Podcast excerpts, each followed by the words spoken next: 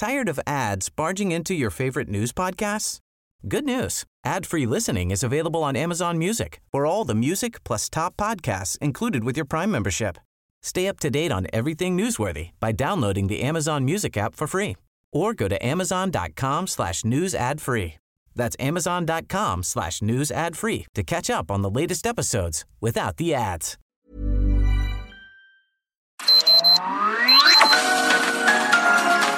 Heraldo Media Group presenta Sergio Sarmiento y Lupita Juárez. Información veraz y oportuna con un toque personal y humano. Por El Heraldo Radio, donde la H suena y ahora también se escucha.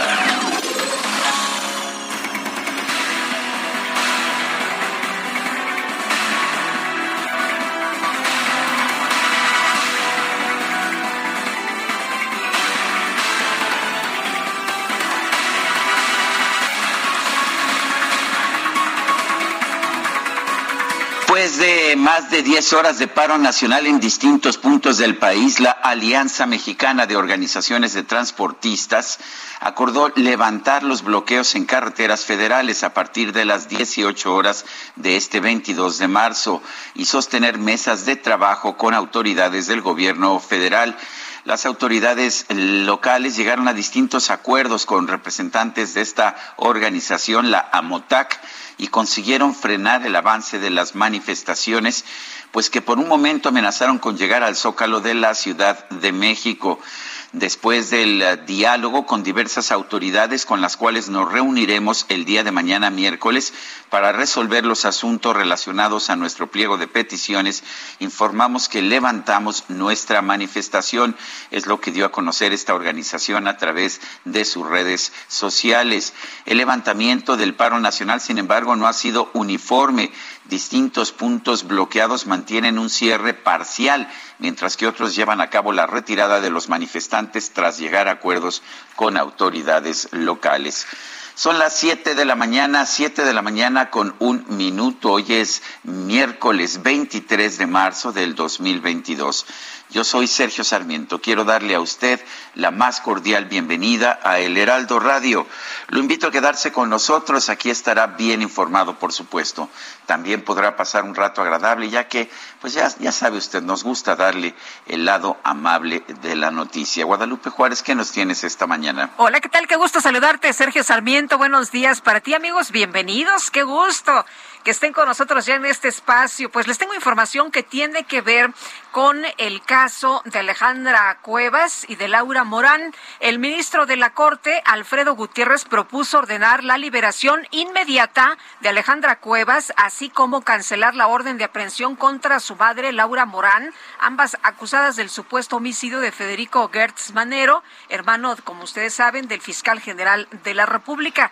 En sus proyectos de sentencia, el ministro concede amparos lisos y llanos, uno para liberar a Cuevas, que está presa en la cárcel de Santa Marta desde octubre del 2020 y otro para eliminar la orden contra Morán de 94 años, quien fue pareja de Federico Gertz durante 52 años. De acuerdo con la información, el Pleno de la Corte discutirá los proyectos el 28 de marzo. Cinco ministros ya se habían pronunciado por la liberación de Cuevas, se acordarán ustedes hace unos días, y bueno, pues eh, por diversas situaciones, eh, Gutiérrez no estaba en este grupo, por lo que ya existen los seis votos necesarios para su absolución. Vamos a estar atentos y podría ser el eh, próximo lunes cuando eh, esta eh, Alejandra Cuevas Morán pues deje Santa Marta a Catitla. Le tendremos informado, por supuesto, y estaremos atentos de lo que ocurra en los próximos días. Bueno, y otro tema muy importante en la Suprema Corte de Justicia que quizás haría innecesaria la reforma eléctrica que está impulsando el presidente López Obrador es la decisión de la Corte sobre la ley de la industria eléctrica.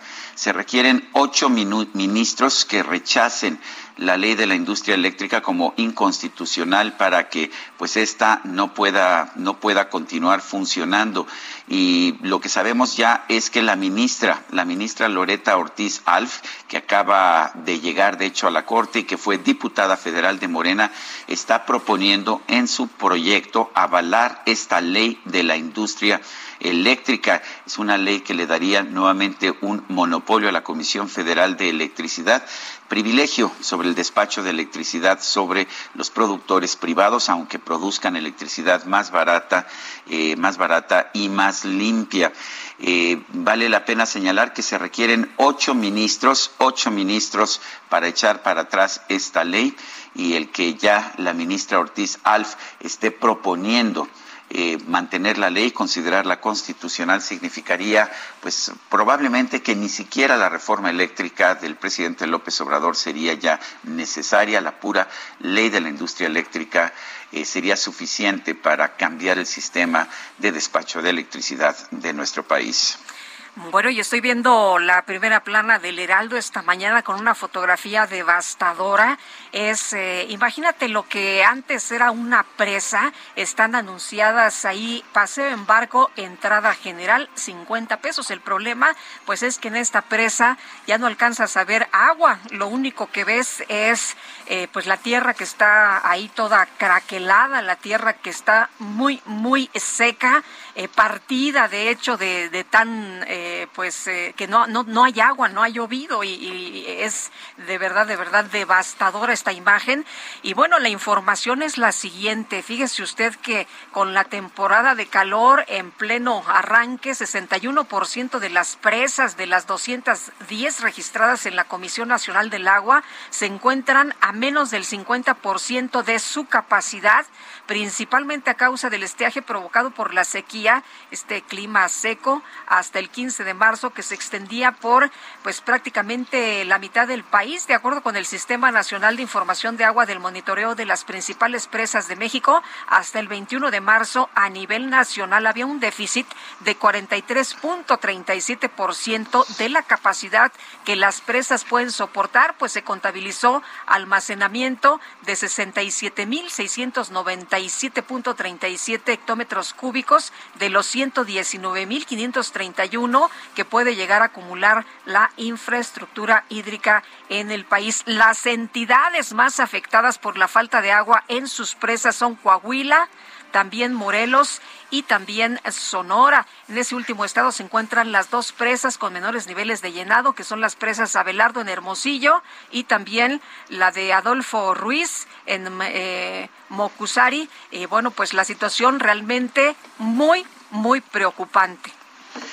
Son las 7 de la mañana con 7 minutos.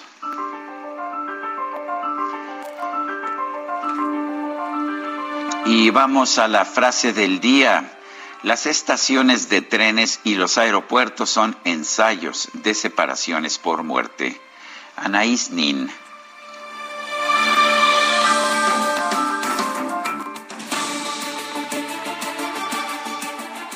Y las preguntas, ayer preguntamos en este espacio, ¿piensa usted que el AIFA estaba listo para ser inaugurado? Nos dijo que sí, 4.3% de quienes respondieron, no 93%, quién sabe, 2.7%. Recibimos 6.974 participaciones. Y esta mañana ya he colocado en mi cuenta personal de Twitter, Arroba Sergio Sarmiento. La siguiente pregunta. ¿Qué aeropuerto prefiere usar usted?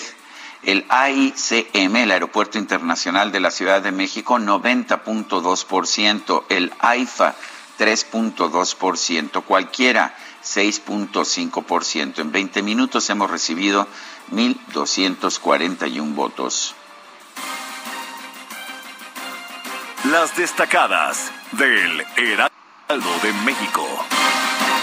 Y ya está con nosotros Itzel González con las destacadas. Itzel, ¿cómo estás? Muy buenos días. Muy buenos días, Lupita, Sergio, queridos destacalovers. Ya listos, mitad de semana, miércoles, por fin 23 de marzo del 2022. Por supuesto, como siempre, con muchísima información que se publica en el Heraldo de México. Hoy una fotografía en primera plana impactante. Seco, seco, paseo en barco, entrada general 50 pesos, se alcanza a leer, pero la tierra está seca y los barcos, por supuesto, que no pueden salir a navegar. Importantes cortes de agua en Monterrey, la fotografía pues bastante impactante y pues así estamos en todo el país, así que esta mañana pues sí, es impresionante, ¿no? Es impresionante cómo están las presas y esta foto que pues nos muestra, híjole, lo que nos espera lo, que viene, así es lo que viene, así que usted en casita, híjole, ahora sí, una invitación a que cuidemos todos el agua porque al parecer viene, viene un, una falta de agua bastante importante y pues hay que trabajar, así que comenzamos con las destacadas del Heraldo de México. En primera plana, emiten decreto, blindan Texcoco contra el Naim, declaran la zona área natural protegida país, mortalidad registra bajísimo nivel. Hugo López Gatel afirma que van ocho semanas con mínimos casos de COVID-19. Ciudad de México, línea dorada, dan 40% de mayor resistencia. El reforzamiento en el tramo metálico elevado de la línea 12 del metro homologará su rendimiento estructural con la normativa posterior a 2017, año del terremoto. Estados, Nuevo León, Cortes disparan compras, restricción eleva ventas de tinacos y pugna entre gobiernos estatales por acuíferos. Orbe, Sudcorea, brote eleva las muertes. Los hospitales y crematorios del país se encuentran saturados debido a la pandemia de COVID-19. Rafa Nadal es baja por mes y medio. El español padece una lesión en las costillas luego de perder la final del Indian Wells. Y finalmente, en mercados, impacto bélico encarece pan y tortilla. Representantes de la industria alegan alza por el mayor costo de los insumos. Lupita, Sergio, amigos, hasta aquí las destacadas del Heraldo. Feliz miércoles. Igualmente, Itzel, muchas gracias. Buenos días. Son las 7 de la mañana con 11 minutos. Vamos a un resumen de la información más importante de esta mañana. Los integrantes de la Alianza Mexicana de Organizaciones de Transportistas, AMOTAC, realizaron movilizaciones y bloqueos en por lo menos 30 estados del país para exigir seguridad en las carreteras, tarifas oficiales para el transporte, reemplacamiento y un alto a los abusos de las autoridades contra este gremio. Bueno, y por otra parte, el coordinador nacional de la AMOTAC, Miguel Ángel Santiago Solís, informó que tras 10 horas de protestas se llegó a un acuerdo con la Secretaría de Gobernación para atender las demandas de sus agremiados. Organizaciones civiles, representantes de comunidades indígenas, ecologistas y arqueólogos lanzaron una campaña en redes sociales para exigir que se detenga la construcción del ramo 5 del tren Maya al considerar que la devastación a la selva y los sistemas de ríos subterráneos de la región hacen inviable este proyecto.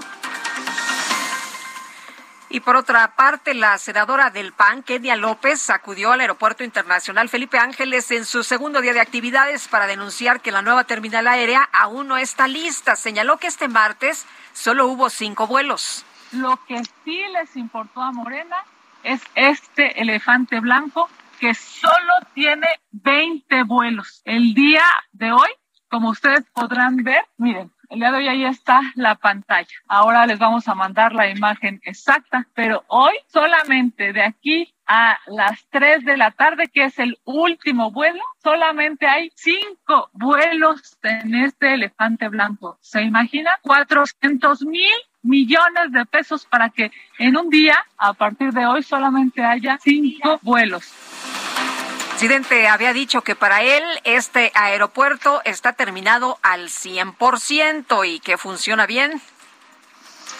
Bueno, la Consejería Jurídica de la Presidencia presentó un recurso de revisión ante el Tribunal Electoral para evitar que el INE imponga medidas de apremio al presidente López Obrador por desatender su sentencia sobre difusión ilegal de propaganda gubernamental. A través de Twitter, la jefa de gobierno de la Ciudad de México, Claudia Sheinbaum, dio a conocer que el Instituto Nacional Electoral le pidió eliminar de sus redes sociales algunas publicaciones con eh, eh, pues supuesta propaganda gubernamental. El embajador de México en España, Quirino Ordaz, acudió a Palacio Nacional para reunirse con el presidente López Obrador. Tras el encuentro señaló que recibió la encomienda de realizar mucho trabajo en unidad con ese país. Una muy buena oportunidad de estrechar, de trabajar muy fuerte. Creo que eh, tenemos que seguir trabajando muy de la mano. El secretario de Relaciones Exteriores, Marcelo Ebrard, informó que este martes comenzó una gira de trabajo por Arabia Saudita, Qatar, Emiratos Árabes Unidos e India para impulsar proyectos conjuntos que respondan a los actuales desafíos globales. El director de la Unidad para América del Norte de la Cancillería, Roberto Velasco, se reunió con el comisionado de la Oficina de Aduanas y Protección Fronteriza de los Estados Unidos, Chris Magnus, para acordar la modernización de la infraestructura en la frontera común. El ministro de la Suprema Corte de Justicia, Alfredo Gutiérrez, presentó un proyecto de sentencia que propone ordenar la liberación inmediata de Alejandra Cuevas Morán y cancelar la orden de aprehensión contra Laura Morán Servín, acusadas por el homicidio del hermano del fiscal general de la República, Alejandro Gertz Manero. El gobernador de Nuevo León, Samuel García, aseguró que distintos funcionarios de la pasada administración estatal serán denunciados por desvío de recursos en áreas como salud, educación, seguridad pública y protección civil. Está muy claro que los servidores públicos que tienen enriquecimiento ilícito, ahí vimos lo que pasó el fin de semana con el exgobernador, los servidores públicos que cometen actos de corrupción, los servidores públicos que cometen abuso de autoridad y los servidores públicos que desvían programas sociales como los de educación, salud y DIF, es prisión preventiva oficiosa. Y obviamente el principal responsable hoy está tras la reja, pero me faltan muchos exsecretarios empezando por el de gobierno.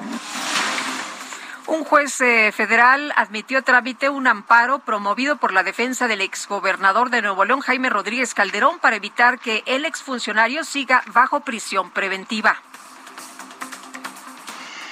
La Fiscalía General de la Ciudad de México ejecutó dos nuevas órdenes de aprehensión en contra del ex líder del PRI capitalino, Cuauhtémoc Gutiérrez de la Torre, por los delitos de tentativa de trata de personas y asociación delictuosa. Y la Fiscalía General de la República informó que por el momento hay cinco personas vinculadas a proceso por el accidente aéreo en el que murieron la gobernadora de Puebla, Marta Erika Alonso, y su esposo, Rafael Moreno Valle.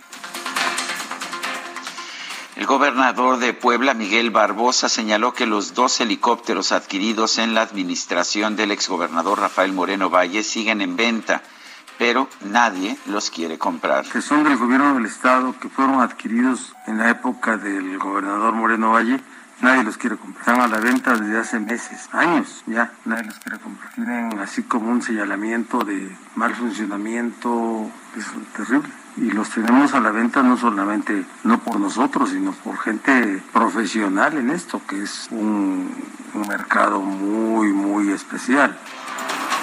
Un juez federal admitió a trámite un amparo promovido por Mario Aburto Martínez, presunto homicida del ex candidato presidencial Luis Donaldo Colosio, para que la Fiscalía General de la República investigue los presuntos actos de tortura que ha sufrido en prisión. Se cumplen 28 años del asesinato de Luis Donaldo Colosio. La Comisión Nacional de los Derechos Humanos hizo un llamado a la Secretaría de Relaciones Exteriores y al Senado para que concreten el proceso de ratificación de la Convención Iberoamericana de Derechos de los Jóvenes. Y la titular de la Secretaría de Educación Pública, Delfina Gómez, solicitó a la Junta de Coordinación Política de la Cámara de Diputados posponer su reunión para analizar la eliminación del programa Escuelas de Tiempo Completo debido a que no cuenta con elementos suficientes para abordar este tema. El titular de la Autoridad Educativa Federal, Luis Humberto Fernández, señaló que en los próximos días podría concluir el plan de clases escalonadas en la Ciudad de México para regularizar la asistencia de los alumnos a los planteles.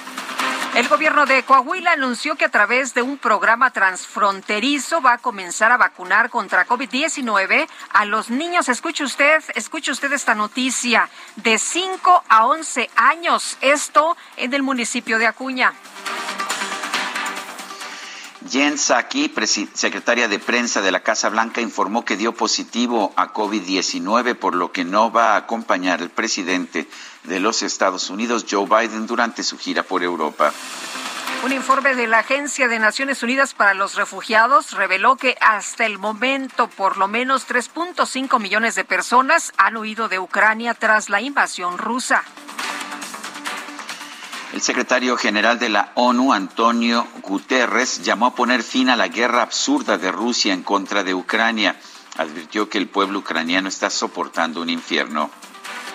El embajador adjunto de Rusia ante la ONU, Dmitry Polyanskiev, aseguró que las fuerzas de Moscú nunca han planeado ni llevado a cabo ataques contra instalaciones ucranianas que almacenen o produzcan sustancias tóxicas. El Congreso ruso amplió la ley que castiga hasta con ocho años de cárcel a las personas que publiquen noticias falsas sobre las operaciones militares en Ucrania. Y el presidente de Ucrania, Volodymyr Zelensky, pidió al Papa Francisco que actúe como mediador en las negociaciones de paz con Rusia. En información deportiva, la tenista australiana Ash Barty, número uno del mundo, anunció su retiro de las canchas. Tiene solo 25 años. Y el diario español Marca reveló que el director técnico mexicano Javier Aguirre es el principal candidato para tomar las riendas del Mallorca tras la destitución de Luis García Plaza.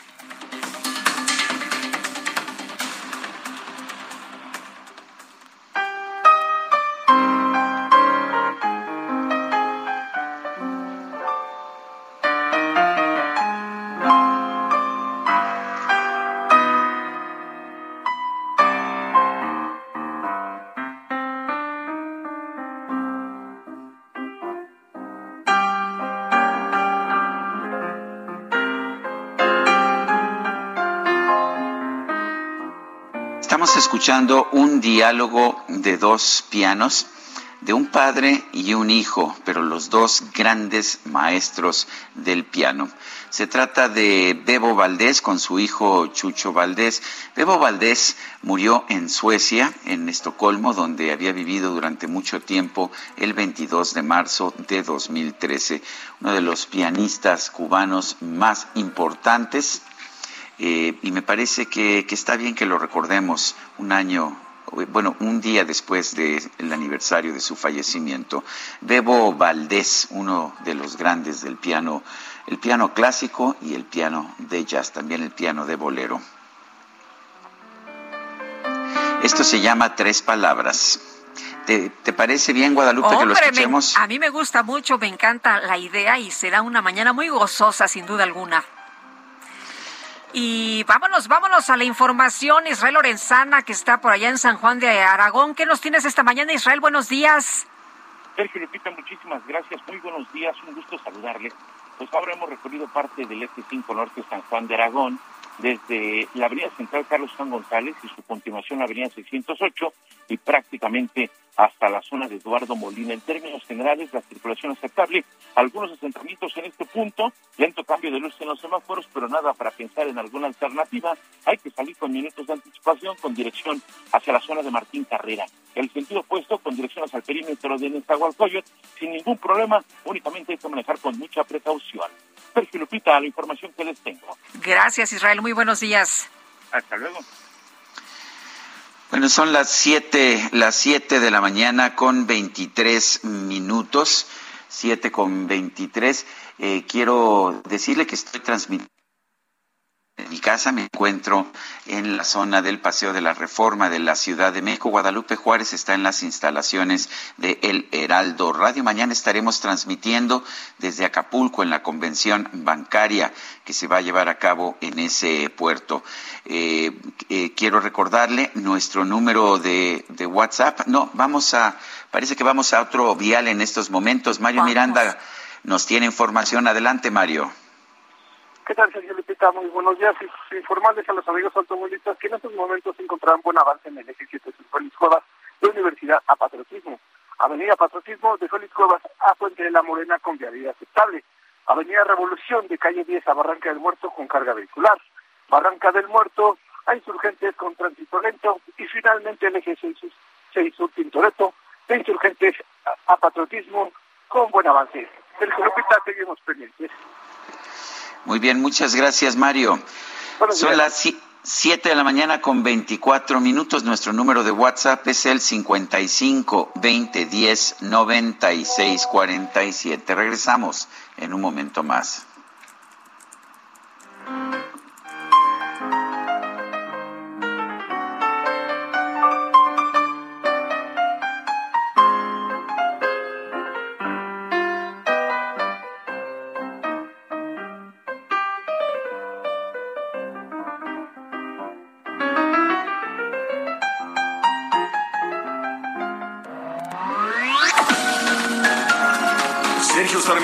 Lupita Juárez quieren conocer tu opinión, tus comentarios o simplemente envía un saludo para ser más cálida esta mañana. Envía tus mensajes al WhatsApp 5520 109647.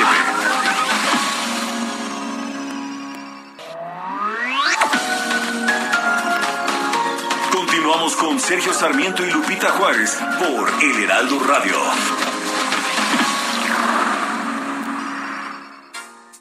¿Dejarías al zorro y sus amigos a cargo del gallinero? Claro que no, por una simple razón. Se comerían las gallinas. Si sabemos que el consumo de comida chatarra, refrescos, tabaco y alcohol son la principal causa de enfermedad y muerte en México, ¿por qué dejamos que aquellos diputados, senadores, funcionarios y jueces, amigos de los zorros, diseñen políticas, aprueben leyes y resuelvan juicios que obviamente protegen sus intereses dañando nuestra salud? Fuera del gobierno, el zorro y sus amigos. El poder del consumidor.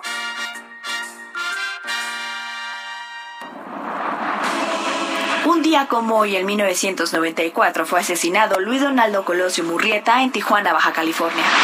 Fue un político y economista mexicano miembro del PRI que se desempeñó como diputado, senador, presidente del partido y titular de la Secretaría de Desarrollo Social de México. Fue candidato a la presidencia de México por el PRI hasta su asesinato. Yo veo un México con hambre y con sed de justicia Luego de un inicio de campaña afectado por los efectos del levantamiento del Ejército Zapatista de Liberación Nacional en Chiapas el 1 de enero de 1994, Colosio llegó el 23 de marzo de ese mismo año a Tijuana. Como su candidato a la presidencia de México. El primer lugar que visitó fue la colonia popular Lomas Taurinas. Alrededor de 4.000 personas se reunieron para ver al candidato. Cuando Colosio bajó del templete y se dirigió a pie a su camioneta rodeado por una reducida escolta personal, uno de los asistentes al mitin penetró el cerco de seguridad disparándole en dos ocasiones. En medio de la confusión, el grupo de seguridad capturó a Mario Aburto, quien fue señalado como el presunto asesino.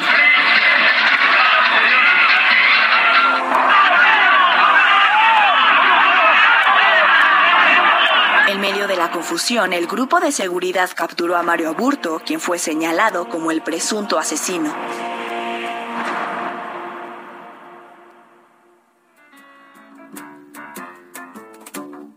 Y aunque tú me has echado en el abandono, y aunque tú has muerto mis ilusiones, en vez de maldecirte con justo encono, y en mis sueños te como, y en mis sueños te como de bendiciones. Sufro la inmensa pena de tu extravío. Pues, ¿qué te puedo decir, eh, Lupita? Esta me parece una gran canción de uno de los álbumes, de uno de los discos más importantes de este siglo XXI. El disco se llama Lágrimas Negras y se llama como esta canción precisamente que estamos escuchando de Miguel Matamoros, quien formó parte del trío Matamoros allá en los años 20, en los años, en los años 30. Lágrimas Negras, de hecho, es un bolero que fue compuesto en 1929. Pero esta versión con Bebo Valdés, a quien hoy estamos recordando, y Diego El Cigala en la voz, Bebo Valdés en el piano, me parece realmente extraordinaria, una de las mejores que yo he escuchado. ¿Cómo la ves, Guadalupe? Pues me gusta y además este disco de Lágrimas Negras me pareció sensacional desde que escuchamos el, eh, pues la producción la primera vez. Sergio, yo creo que todos nos enamoramos de este disco porque todos los temas, el cualquiera que tú escojas, incluso si lo escoges al azar, te va a gustar. Es un disco extraordinario. Y bueno, el, eh, todo, todo el grupo estaba, todo el grupo de jazz que acompañó a este álbum es, es maravilloso. Eh, estaba, el, el, disco fue producido por uh, Javier Limón, español, y bueno, pues todo, todo el equipo era extraordinario. Pero el piano de Bebo Valdés era la base de todo que se oye espectacular. Oye, y bueno, para no variar, ya sabes, es miércoles de quienes quieren las mentiras. Y resulta que la señora eh, Elizabeth García Vilchis ha señalado que, pues ya sabes, siempre hay un montón de infodemia, que siempre se da a conocer información sesgada, información que no es verdad, pero para eso está ella, ¿no? Para decir la verdad. Y dice, sí había agua en los baños para aquellos que nos criticaron. La señora de las ayudas no estaba dentro, estaba afuera. Además, hubo una ola de racismo y clasismo. Ayer el presidente decía que querían hamburguesas querían hamburguesas en vez de tlayudas. Bueno, eh, también señala que no hubo acarreos. No sé si nuestros amigos del auditorio vieron una fotografía en la que se veía un montón de bolsitas que llevaban adentro, pues ya sabes, una tortita y un juguito y eh, alguna otra cosa.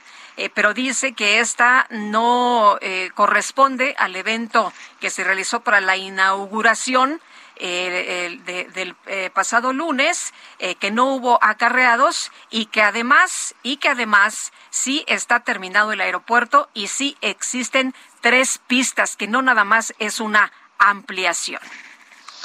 Bueno, pues son las afirmaciones de Ana Elizabeth García Vilchis. Dice Patricia, hola, buen día, Sergio Lupita, ¿cómo están? Saludos a ustedes y a todos los del equipo de trabajo, Itzel, Quique y demás compañeros. Hoy tenemos a Alex, ¿verdad? Saludos a Alex que nos está acompañando en la operación y, y nos da, manda estos saludos desde Tequisquiapan, Patricia. Eh, nos dice también otra persona, es posible que ante los flagrantes delitos cometidos diariamente por el presidente y su partido en cuanto a la promoción de revocación de mandato, dicha votación sea suspendida. Agradezco la respuesta, Jorge Saldaño. Claro que no, el eh, ejercicio está ya listo, eh, se están realizando ya todas las acciones por parte del Instituto Nacional Electoral y el próximo 10, el próximo 10 de abril se va a llevar a cabo este, pues este ejercicio, esta consulta para los ciudadanos. Una persona que no nos dice su nombre dice, hoy cargué gas LP, está a 13.31 pesos por litro. Es una sorpresa el precio ya que cada mes sube, pero ahora me dijo el chofer que está subiendo cada semana. La semana pasada estaba a 13, hoy a 13.31, pero a México no le afecta la invasión a Ucrania. Son las 7 de la mañana con 36 minutos. Mexicanos contra la Corrupción presentó un trabajo de investigación relacionado con el Aeropuerto Internacional Felipe Ángeles, donde se hallaron casos como que al menos una decena de empresas fueron de nueva creación y fueron constituidas entre 2019 y 2020. Valeria Durán es periodista de investigación de Mexicanos contra la Corrupción y la Impunidad. La tenemos en la línea telefónica. Valeria, cuéntanos de esta investigación, eh, cuáles son pues, las cosas más importantes que encontraron ustedes. Hola, muy buen día. Gracias por la invitación y el espacio para hablar de esta investigación. Saludos a todos de auditorio. Y bueno, en efecto, nosotros acabamos de publicar una investigación eh, justamente el lunes que habla sobre eh, un rastreo que hicimos o un análisis que hicimos a 1.233 contratos que abarcan al menos 23 frentes de la construcción del aeropuerto Felipe Ángeles. Eh, 23 frentes son el total de la construcción. Aclaremos que pese a que la página decía que estaba dividida la construcción en 20 frentes, que son como 20 eh, fragmentos o espacios en los que se está construyendo eh, este aeropuerto, pues resulta que, bueno, hay más frentes, este, entonces no se ha logrado saber realmente cuál es el total de inversión, pero de estos 1.233 contratos a los que tuvimos acceso, pudimos comprobar que al menos el 76, eh, 77%, perdón, se asignaron por invitación restringida y eh, el 22% por asignación directa. ¿Qué significa esto? Bueno, que el 77% de estos contratos se asignaron a un grupo ya selecto, o fueron invitaciones a tres personas previamente seleccionadas y entre ellos eligió a quién se le darían las contrataciones y el 22% restante se dio a eh, invitaciones directas, es decir, se seleccionó sin hacer ninguna eh, invitación o justificación alguna a una empresa. Pero entre las empresas que detectamos de este 100% de revisión en los contratos fue cuando detectamos que había empresas que se habían constituido recientemente, es decir, entre 2019 y 2020 para meses después obtener contratos. ¿Qué otro detalle importante también detectamos? Bueno, que de, este porcentaje, de estos eh, 1.233 eh, contratos que obtuvimos, pues realmente eh, queda todavía un vacío muy grande para saber la asignación total de dinero o de recursos que se dio para la construcción de este aeropuerto, ya que al menos tres de cada cuatro pesos permanecen en la opacidad. Todavía no se sabe realmente cuál fue el total de la inversión en el aeropuerto y del el resto, lo que sí logramos tener acceso, pues básicamente eran contratos para compra de eh, materiales, para renta de camionetas, compra de garrafones de agua y demás. Entonces queda todavía en el limbo saber eh, cuánto costó realmente la construcción, porque esto solamente era de materiales. Otra de las cosas importantes que detectamos fue, por ejemplo, una empresa, Grupo Gilbert, que esa empresa había sido señalada por corrupción en la compra de acero del aeropuerto que no se terminó de construir, el de Texcoco, había sido señalada por eh, ser beneficiada en esos contratos pese a eh, irregularidades. Y bueno, nuevamente obtiene un contrato, pero esta vez para la renta de camionetas, lo cual era bastante extraño, ya que tú objeto social no tenía nada que ver con eso, lo modifican unos meses antes de obtener el contrato para el aeropuerto Felipe Ángeles y al acudir al domicilio eh, fiscal que ellos dieron en los contratos, donde se supone estaría la nave industrial, detectamos que es un terreno eh, baldío, un terreno desierto donde solamente está cercado y los vecinos no conocen o han escuchado de que existe alguna empresa. Entonces, hay diferentes irregularidades, hay un grupo más de empresas reciente, de reciente creación, como ya mencioné anteriormente y como también mencionaste. Oye, Valeria, nos, nos vendieron el aeropuerto como una obra que iba a estar eh, muy transparente, que nos iban a dar toda la información. Sin embargo, lo que nos estás diciendo es que esto no es así, que hay mucha opacidad.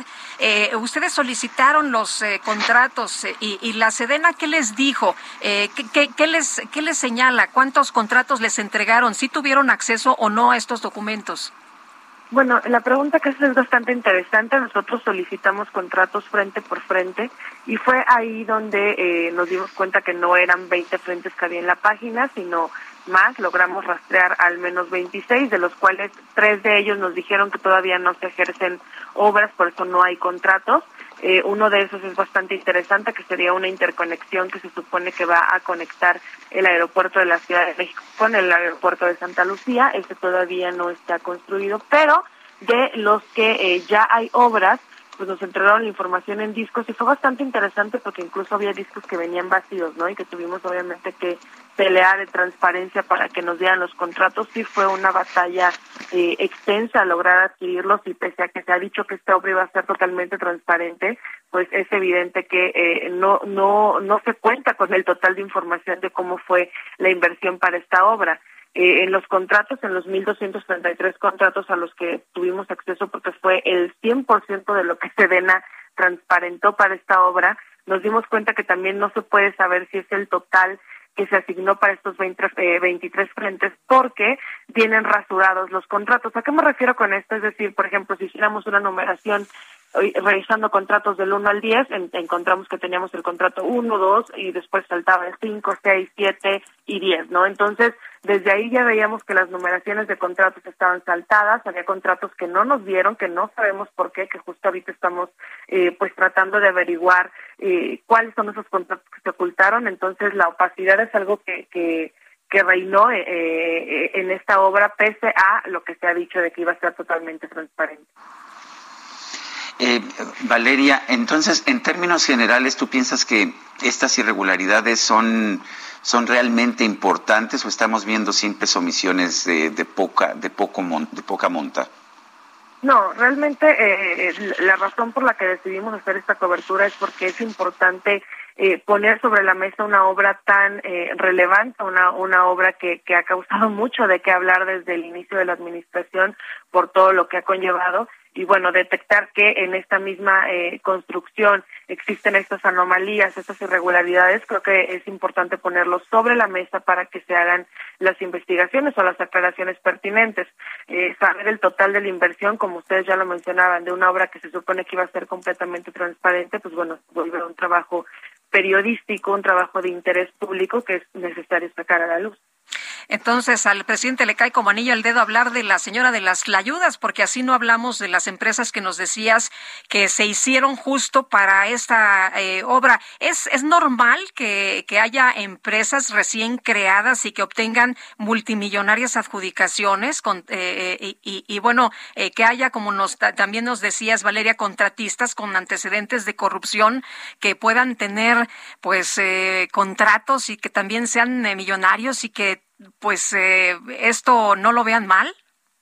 No, no es normal. De hecho, eh, en una obra tan relevante, pues se supone que las, eh, las empresas o los contratistas involucrados tendrían que ser eh, los que tengan la mayor experiencia, ¿no? Que, eh, que oferten los mejores costos y demás. Entonces, al prestarse esto de la adjudicación directa, donde no se hace una justificación del por qué se elige tal empresa y se seleccionan empresas que ni siquiera habían eh, tenido la experiencia necesaria porque acaban de ser constituidas, pues se vuelve algo que llama bastante la atención porque no es algo normal, no en obras tan grandes, este, y pues bueno, de entrada no es normal que, que, que empresas que se apenas se constituyen eh, reciban contratos públicos. Bueno, pues uh, está, es inquietante. La información está disponible, me imagino, en el sitio de Internet de Mexicanos contra la Corrupción y la Impunidad. Así es, los invitamos a leer la investigación. Está dividida en siete capítulos y la pueden encontrar en la página de Mexicanos contra la Corrupción. El aeropuerto del Dedazo fue como decidimos llamarlo precisamente por esto que hemos hablado de, de, cómo se asignaron los contratos a los que tuvimos acceso. Entonces los invitamos a leerlo y a seguir la cobertura porque todavía creo que hay demasiado tema eh, para seguir investigando en, en cuanto al aeropuerto.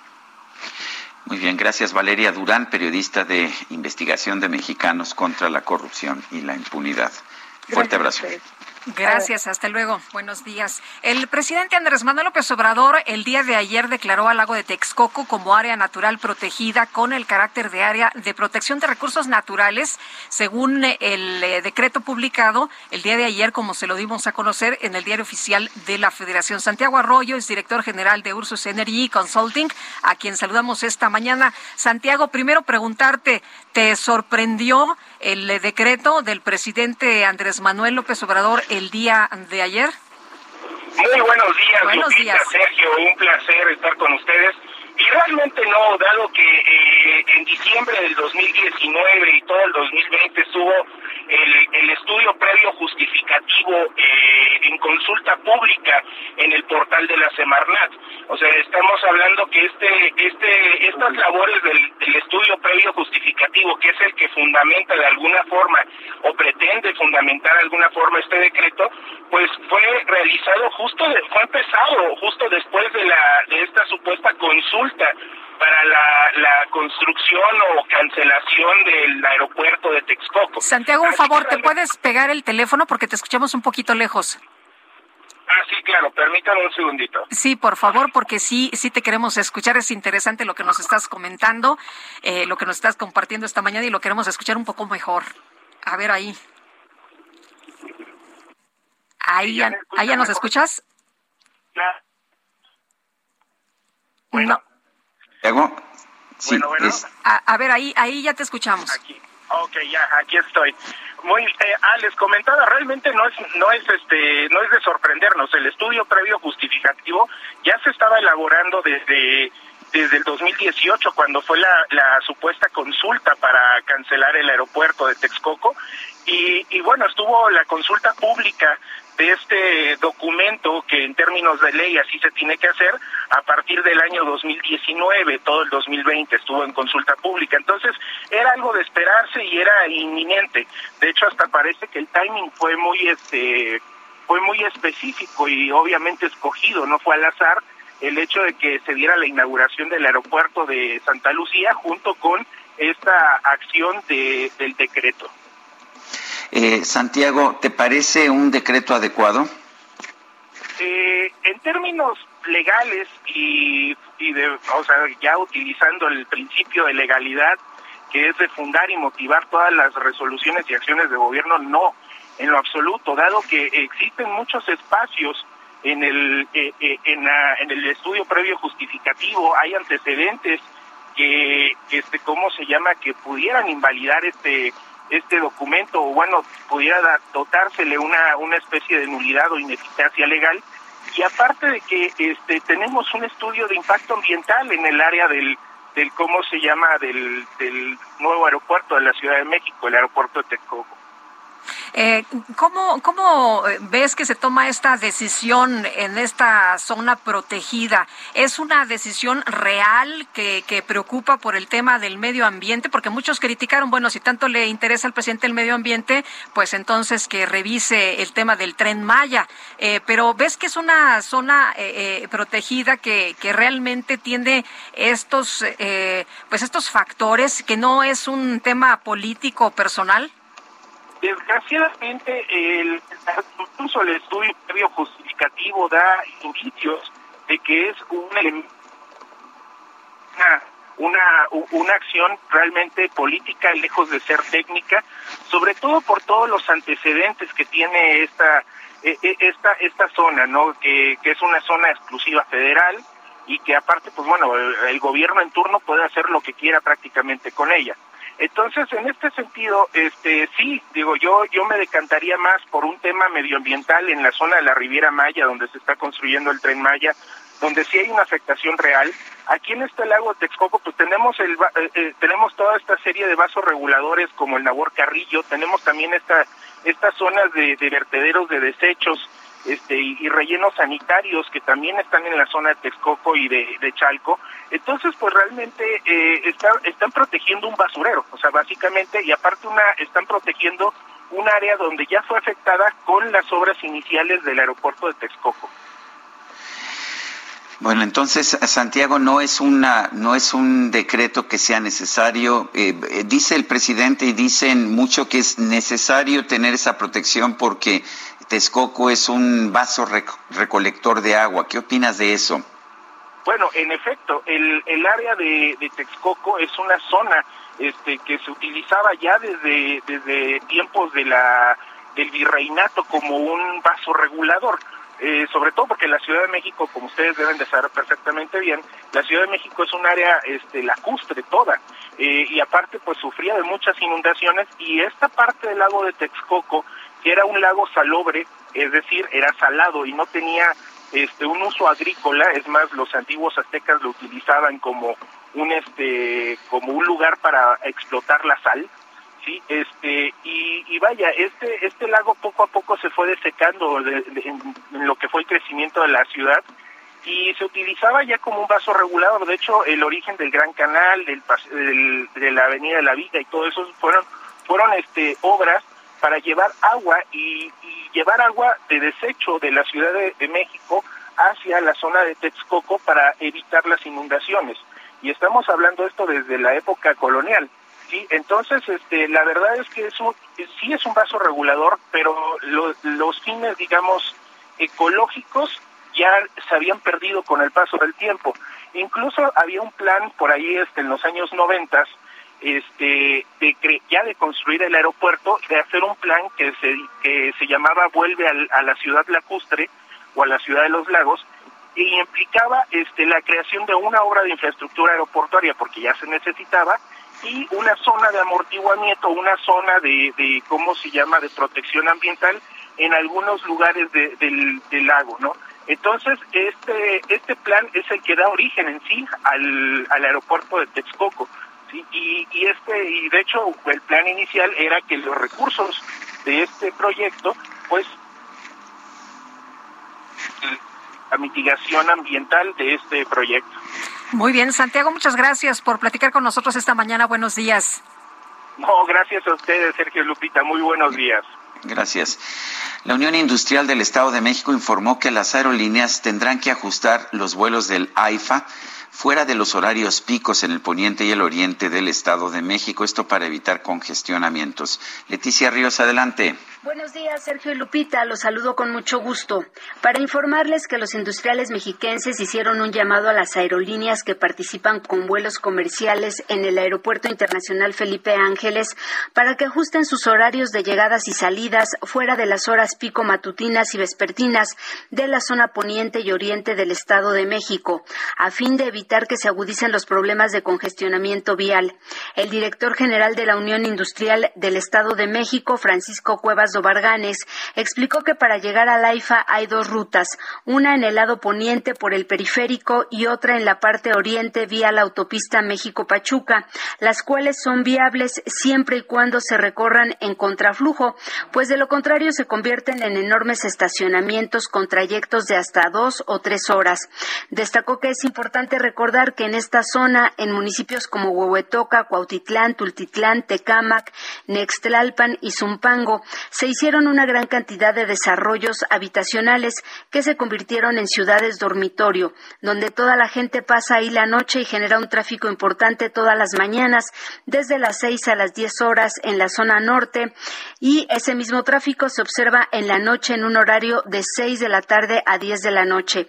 El líder empresarial destacó que para mitigar el problema, las aerolíneas deben tomar en cuenta que los horarios de llegada y salida sean fuera de las horas pico y se adapten a esas condiciones para evitar las menores afectaciones posible a los automovilistas. Hasta aquí mi reporte. Muchas gracias. Muchas gracias, Leticia Ríos. Son las siete con cincuenta y cuatro. Vamos a una pausa y regresamos.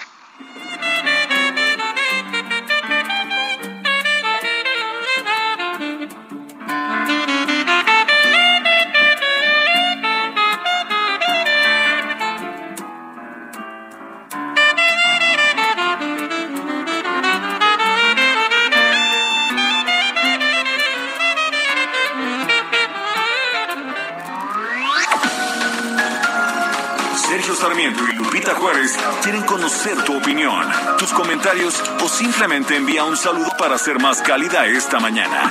Envía tus mensajes al WhatsApp 5520 109647.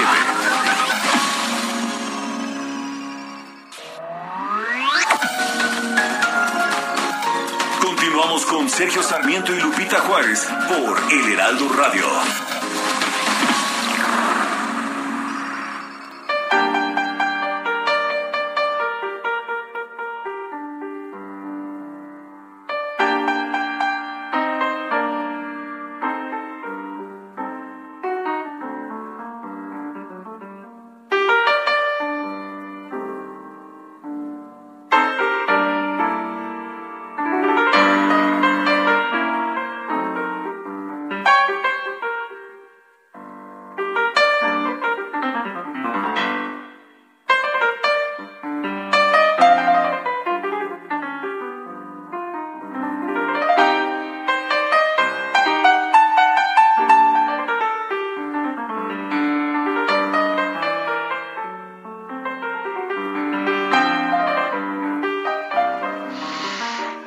Escuchando música interpretada por Bebo Valdés, uno de los grandes pianistas cubanos.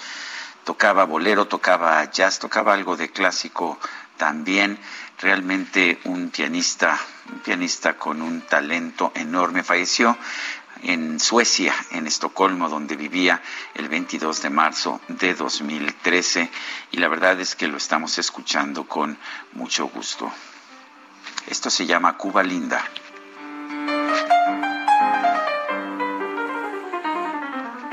Pues muy lindo lo que estamos escuchando esta mañana. Oye, y vámonos a los mensajes. Nos dice Rafael del Olmo, ante la derrota que prevé en 2024, el presidente blinda el AIFA por decreto al cancelar cualquier intento por reactivar el NAIM el subconsciente lo traiciona. No, yo creo que está muy consciente, ¿no? De todas las acciones que está llevando a cabo y lo está haciendo precisamente a propósito. Yo también pienso eso. Amy Shehoa dice, ahora que ya terminó el show del aeropuerto, podremos volver a ocuparnos de la seguridad, la economía y la salud, por lo, porque lo que no falta se está cayendo a pedazos. Saludos cariñosos. Son las 8 de la mañana con dos minutos. El pronóstico del tiempo. Sergio Sarmiento y Lupita Juárez. Y está con nosotros y me da mucho gusto Livia González en el Día Mundial de la Meteorología. ¿Cómo estás, Livia? Te mandamos un abrazo. Buenos días. Hola, Lupita. Muchas gracias. Muy buenos días también para ustedes. Cuéntanos qué nos espera en materia de clima para las próximas horas y felicitar a todos los meteorólogos. Así es, muchas gracias. Hoy es el Día Meteorológico Mundial y bueno, les agradecemos su felicitación.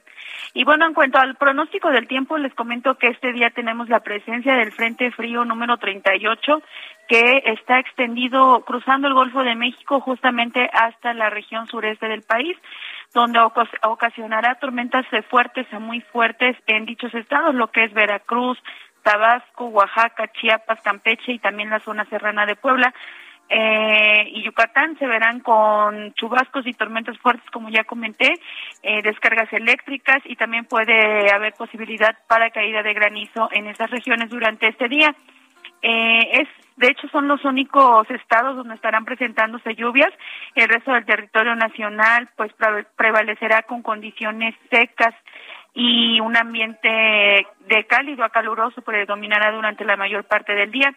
Estos serán las, en los estados del occidente de México, lo que es desde Sinaloa, Nayarit, Guerrero, Michoacán, Colima y las costas de Oaxaca y Chiapas, así como en las zonas costeras también de Yucatán y Quintana Roo.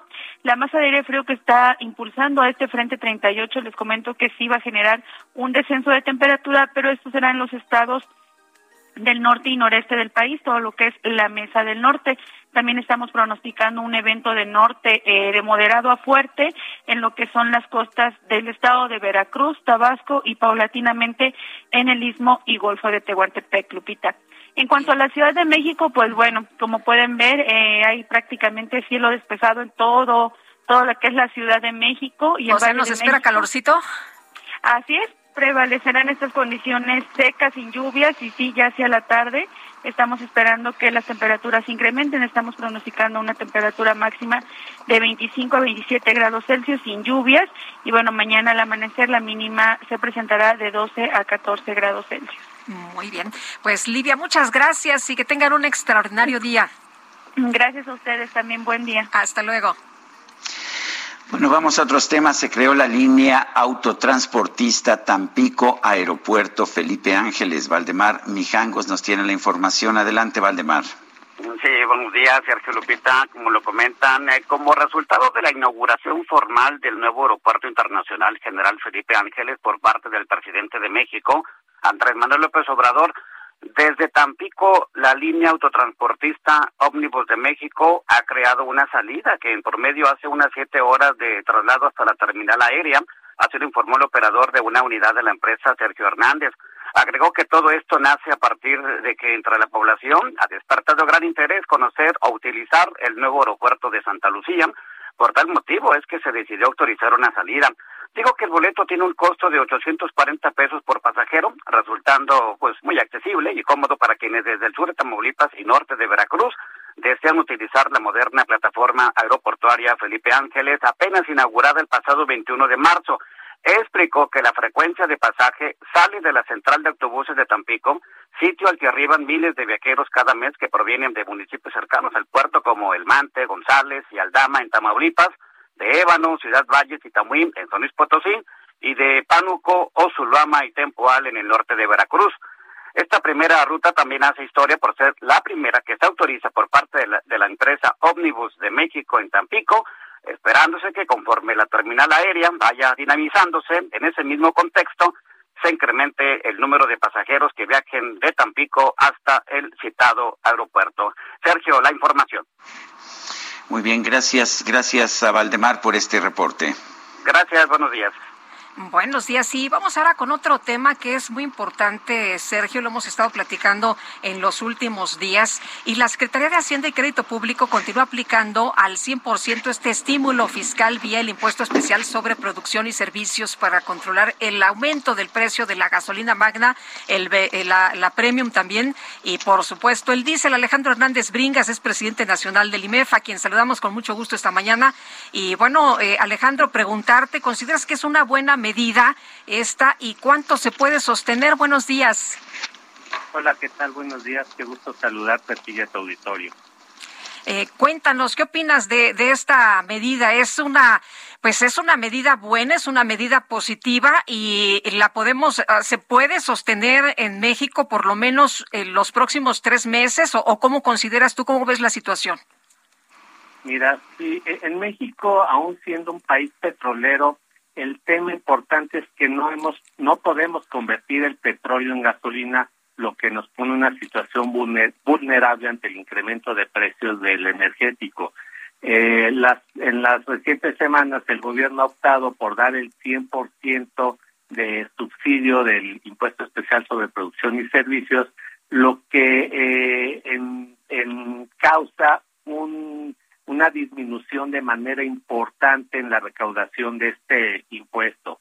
Estamos hablando alrededor de seis pesos lo que está subsidiando por cada litro de gasolina y esto, en, de acuerdo a los recientes datos que emite la Secretaría de Hacienda, está casi a un 50% del ingreso derivado de este impuesto del IEP más eh, el IVA que repercute eh, un casi un 50% menos en la recaudación del impuesto. ¿Qué significa esto? Pues que eh, de por sí traemos una producción eh, nacional, un Producto Interno Bruto bajo, que estamos recaudando menos y a eso eh, el subsidio pues viene a impactar de manera importante a las finanzas públicas. Se está hablando de prácticamente eh, 330 mil millones de pesos lo que este impuesto pudiera afectar durante todo el año. ¿Cuánto pues se puede este, eh, mantener este subsidio? Eh, bueno, pues dependerá de la decisión del gobierno en tanto eh, esté consciente de estas disminuciones, sus programas de gasto. estamos hablando de un número de menos de recaudación alrededor de 200 mil millones para el verano. Esto pues parece que, que no es tan fácil, se tiene que dar una doble, tal vez triple pensada para continuar con este subsidio. Eh, parece, parece muy curioso que un gobierno que se ha apreciado de, de ser muy austero, pues pueda gastar 330 mil millones de pesos en un año para subsidiar la gasolina, ¿no? Y hay gente que, que aplaude, por supuesto, porque pues piensa que así no le va a subir la gasolina, pero creo que no se dan cuenta de, del tamaño de, de este gasto. Así es. Y, y, y, bueno, si pensamos un poco la temática del apoyo al pueblo, eh, hemos visto que quien más está siendo beneficiado con este subsidio, pues son los dueños de automóviles, que no necesariamente es eh, la mayor cantidad de la población en México. Eh, y esto pues viene a afectar al bolsillo de, de, de las familias eh, el hecho de, no tener la cantidad de dinero suficiente por parte del gobierno para aplicar en beneficio de la de los más eh, vulnerables de la sociedad. Recordemos que este es la temática que ha manejado el gobierno y en este sentido pues eh, están siendo más beneficiados los dueños de automóviles que no necesariamente creo yo sería la intención del gobierno al menos lo que ha comentado bueno, pues uh, entonces eh, sí es mucho dinero, se está utilizando para beneficiar a los conductores de automóviles que no son precisamente los más pobres. ¿Podríamos ver un desequilibrio en las finanzas públicas por este gasto? Sí, por supuesto. Eh, el, el hecho de que no entre eh, la cantidad de dinero que tenías eh, presupuestada, eh, pues te va a desbalancear las, las finanzas públicas de manera importante eh, y esto pues va a venir a afectar algunos programas o algunos presupuestos de, de instituciones eh, del sector gobierno que tenía presupuestado para este año.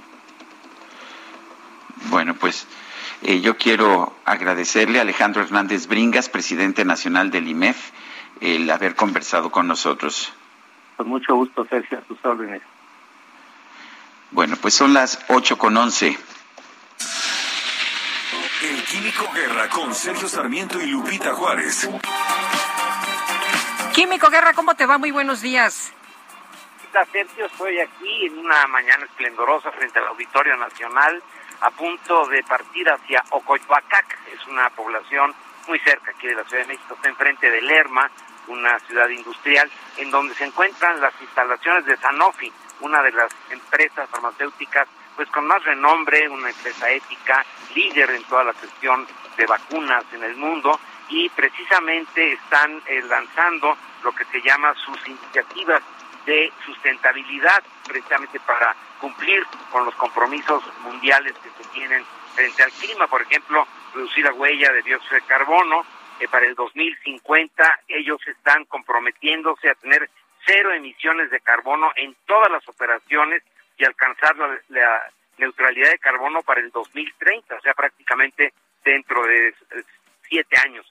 Minimizar el impacto ambiental de los empaques es algo importantísimo. Vemos que tiene un eh, eh, significado hoy en día para los ecosistemas el que tengamos un manejo adecuado de los empaques para tener un diseño 100% ecoamable en los empaques. Pero muy importante gestionar los productos farmacéuticos en el medio ambiente. Tenemos un muy mal manejo de las medicinas caducas, de todo lo que son eh, pues las sustancias que en algún momento pueden ser eh, biológicamente activas o pueden ser tóxicas, poner en marcha un plan de control, de gestión y reducción de las emisiones de residuos farmacéuticos para poder reducir, Sergio Lupita, el, el posible impacto, el impacto potencial en los ecosistemas debido a los medicamentos mal empleados. Son iniciativas positivas que quería comentar porque a veces pensamos que en este entorno todo va mal, que no tenemos esperanza. Hay gente eh, de carne y hueso que está muy, muy comprometida precisamente con avanzar hacia una sociedad que vive en armonía con la naturaleza y Sanofi en ese sentido para mí que la tengo muy cerca de mi corazón, ellos han estado involucrados en la cuestión de las vacunas desde siempre, vacunas de gran renombre a nivel mundial y pues me interesa mucho conocer lo que están haciendo aquí en la planta de Ocoyoacá, que así voy a estar todo el día ahí, Sergio Lupita. Muy bien, muchas gracias, Químico, muy buenos días. Buenos días. La coalición Va por México en la Cámara de Diputados emplazó a la titular de la CEP, Delfina Gómez, a no postergar eh, a no postergar la reunión por escuelas de tiempo completo. Elia Castillo, cuéntanos. Muy buenos días, Sergio Lupita, los saludo con gusto. Así es, les comento que bueno, el día de hoy se tenía programada esta reunión con la secretaria de Educación Delfina Gómez, sin embargo, fue eh, pues cancelada o postergada por la titular de la Secretaría de Educación Pública. Eh, esto pues ocasionó la reacción inmediata de la coalición legislativa Va por México que conforman PAN, PRI y PRD en la Cámara de Diputados los eh, coordinadores de estas fracciones emplazaron a la funcionaria, a reunirse a la brevedad y dejar de postergar más esta reunión que eh, fue convocada por la Junta de Coordinación Política, en la que buscan persuadir a la funcionaria sobre la desaparición del programa Escuelas de Tiempo Completo, que recordemos, Sergio, fue cancelado el pasado primero de marzo. El coordinador del grupo parlamentario del PRD, Luis Espinosa Cházaro, quien propuso este encuentro, recordó que pues la reunión que estaba programada justamente para este eh, miércoles, pues eh, se convocó como eh, prioritaria por parte de la Junta de Coordinación Política. Sin embargo, la funcionaria canceló esta reunión sin establecer una nueva fecha para que se lleve a cabo. Eh, los coordinadores parlamentarios de las tres bancadas, pues señalaron que es un asunto de suma importancia toda vez que afecta a 3.7 millones de niños en todo el país, eh, justamente con la desaparición de este programa. Este es el reporte que les tengo. Muy bien, Elia Castillo, muchísimas gracias. Muy buen día. Buenos días. Bueno, no sé si usted ya vio esta información que se posteó en redes sociales por parte del canal del Congreso y se anuncia la instalación del grupo de amistad México-Rusia. La Cámara de Diputados, así como lo oye, instalará el grupo de amistad México-Rusia. Y bueno, pues eh, hay ya reacciones, entre ellas internacionalistas como Beata Boina, que dice que parece que en eh, México, en la Cámara de Diputados, quieren instalar un grupo de amistad con la guerra de Rusia contra Ucrania. Es un paso en mala dirección, sobre todo cuando la posición de México en la ONU ha sido la de condenar la invasión rusa. Bueno, pues estoy completamente de acuerdo y, preocupa efectivamente esta instalación del Grupo de Amistad México-Rusia.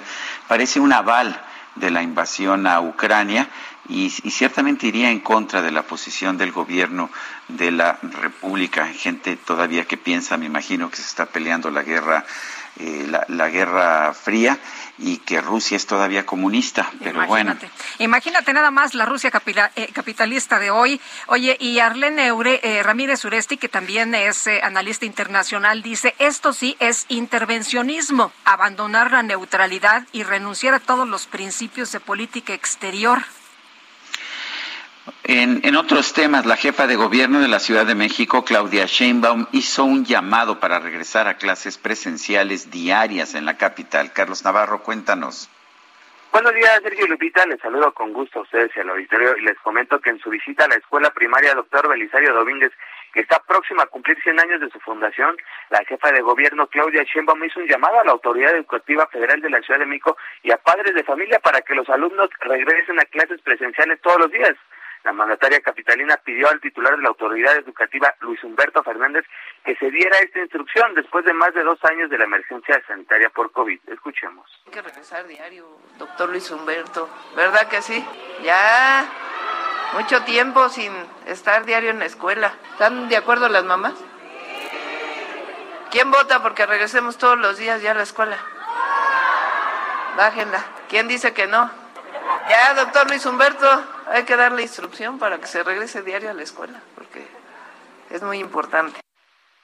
Es por ello que la jefa de gobierno hizo un llamado a los consejos técnicos de las escuelas de la Ciudad de México para retomar las clases presenciales a diario.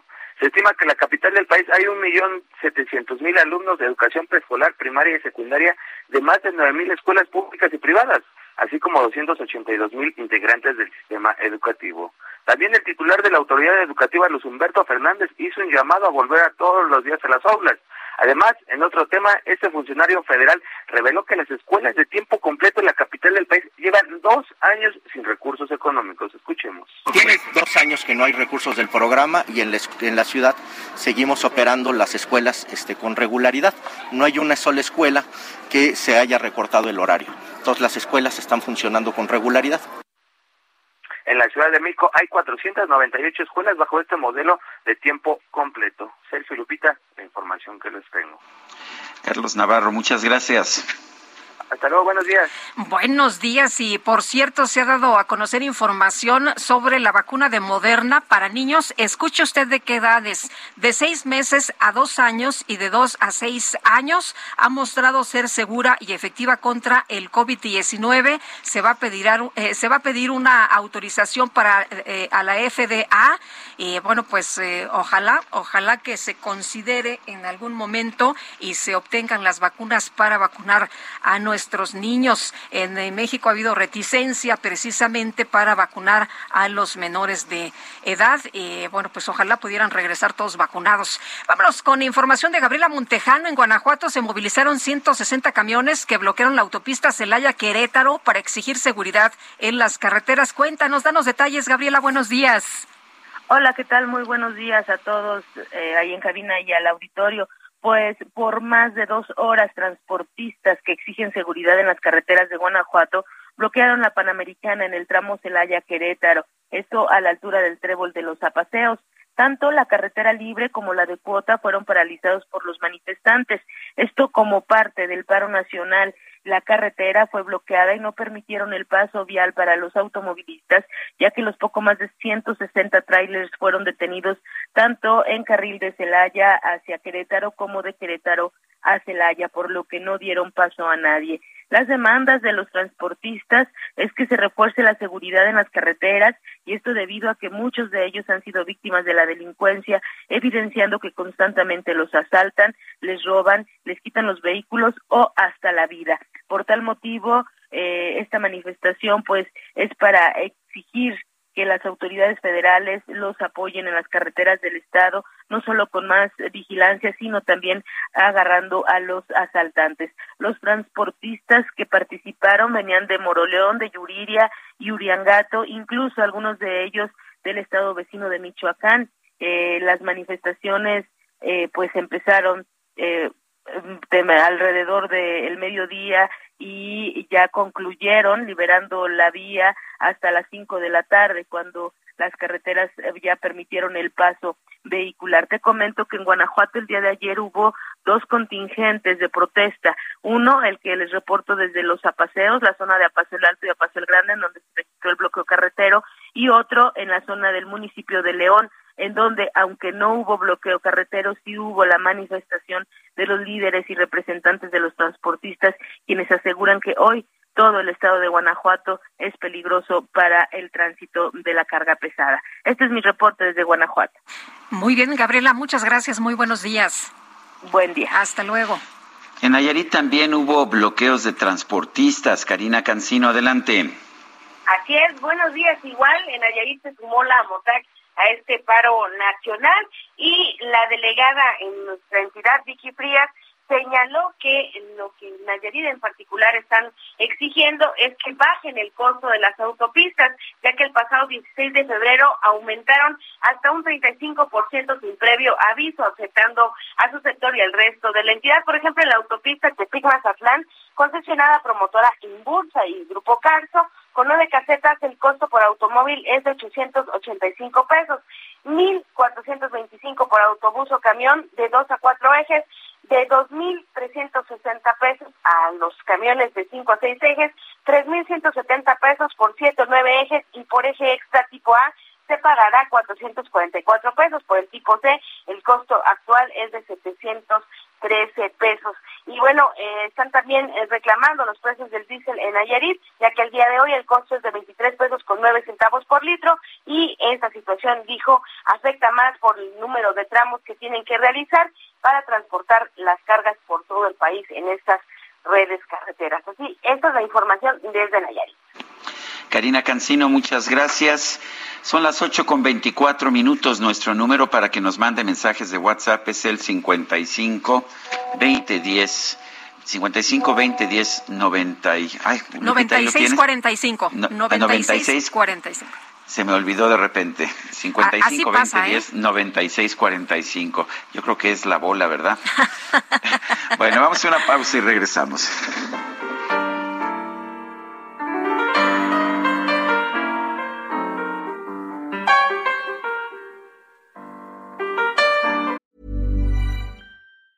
Normally, being a little extra can be a bit much, but when it comes to healthcare, it pays to be extra and United Healthcare makes it easy with Health Protector Guard fixed indemnity insurance plans. Underwritten by Golden Rule Insurance Company, they supplement your primary plan, helping you manage out of pocket costs without the usual requirements and restrictions like deductibles and enrollment periods. So when it comes to covering your medical bills, you can feel good about being a little extra. Visit uh1.com to find the Health Protector Guard plan for you.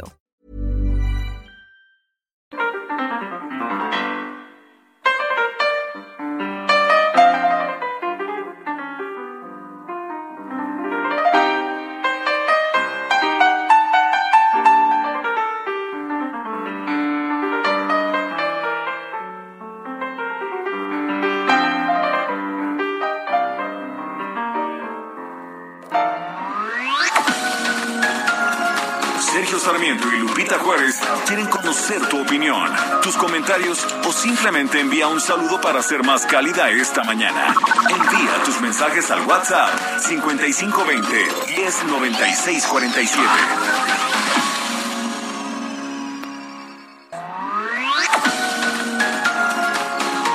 Continuamos con Sergio Sarmiento y Lupita Juárez por El Heraldo Radio. ¿Dejarías al zorro y sus amigos a cargo del gallinero? Claro que no, por una simple razón. Se comerían las gallinas. Si sabemos que el consumo de comida chatarra, refrescos, tabaco y alcohol son la principal causa de enfermedad y muerte en México, ¿por qué dejamos que aquellos diputados, senadores, funcionarios y jueces, amigos de los zorros, diseñen políticas, aprueben leyes y resuelvan juicios que obviamente protegen sus intereses dañando nuestra salud? Fuera del gobierno, el zorro y sus amigos. El poder del consumidor. Jaque Mate con Sergio Sarmiento.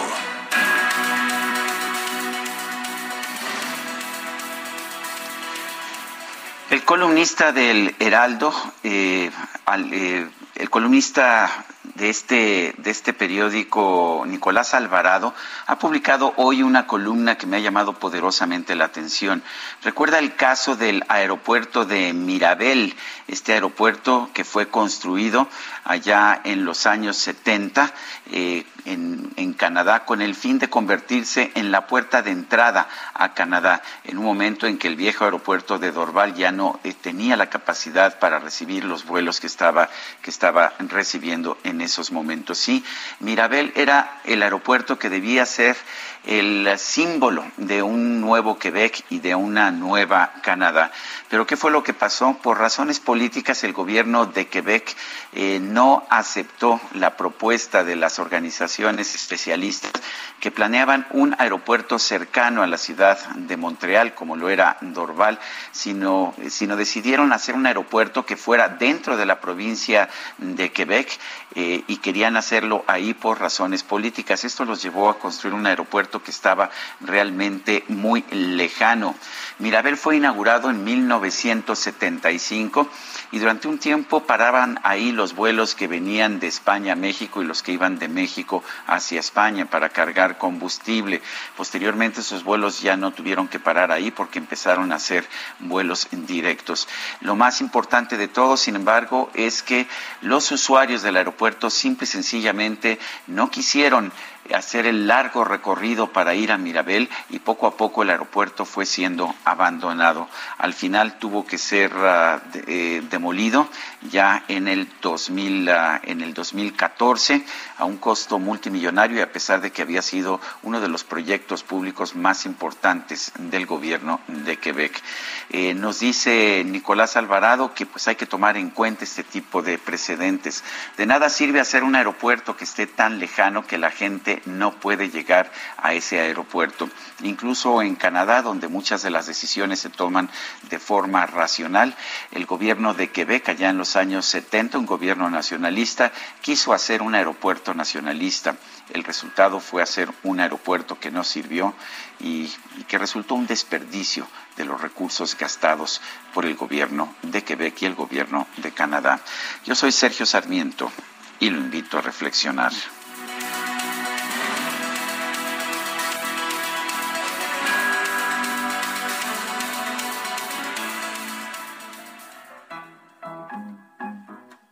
No te puedo comprender.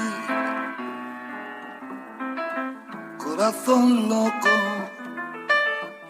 no te puedo comprender. Ni ellas tampoco. Yo no me puedo explicar cómo la puedes amar tan tranquilamente. Yo no puedo comprender cómo se pueden querer dos mujeres a la vez y no estás loco. Merezco una explicación porque es imposible seguir con las dos. Aquí va mi explicación. A mí me llaman sin razón. Seguimos escuchando música interpretada por Bebo Valdés. Aquí está el piano junto con Diego El Cigala en esto que se llama Corazón Loco.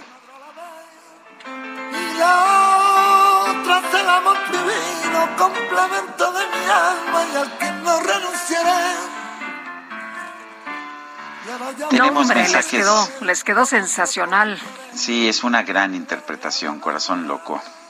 Bueno, todos tenemos una explicación para ese corazón loco, creo. Pero con, el, con el piano de, de Bebo se oye mejor.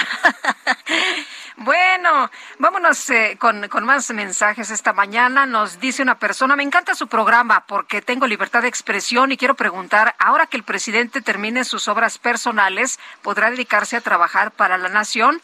No me cabe en la cabeza cómo hay gente que aún admira a un personaje que se le contrata para administrar un país y no solo eh, dice, no solo eh, lo hace, sino que le roba y le miente a la gente. Soy Olivia Aguado, me consta que el aeropuerto no está terminado.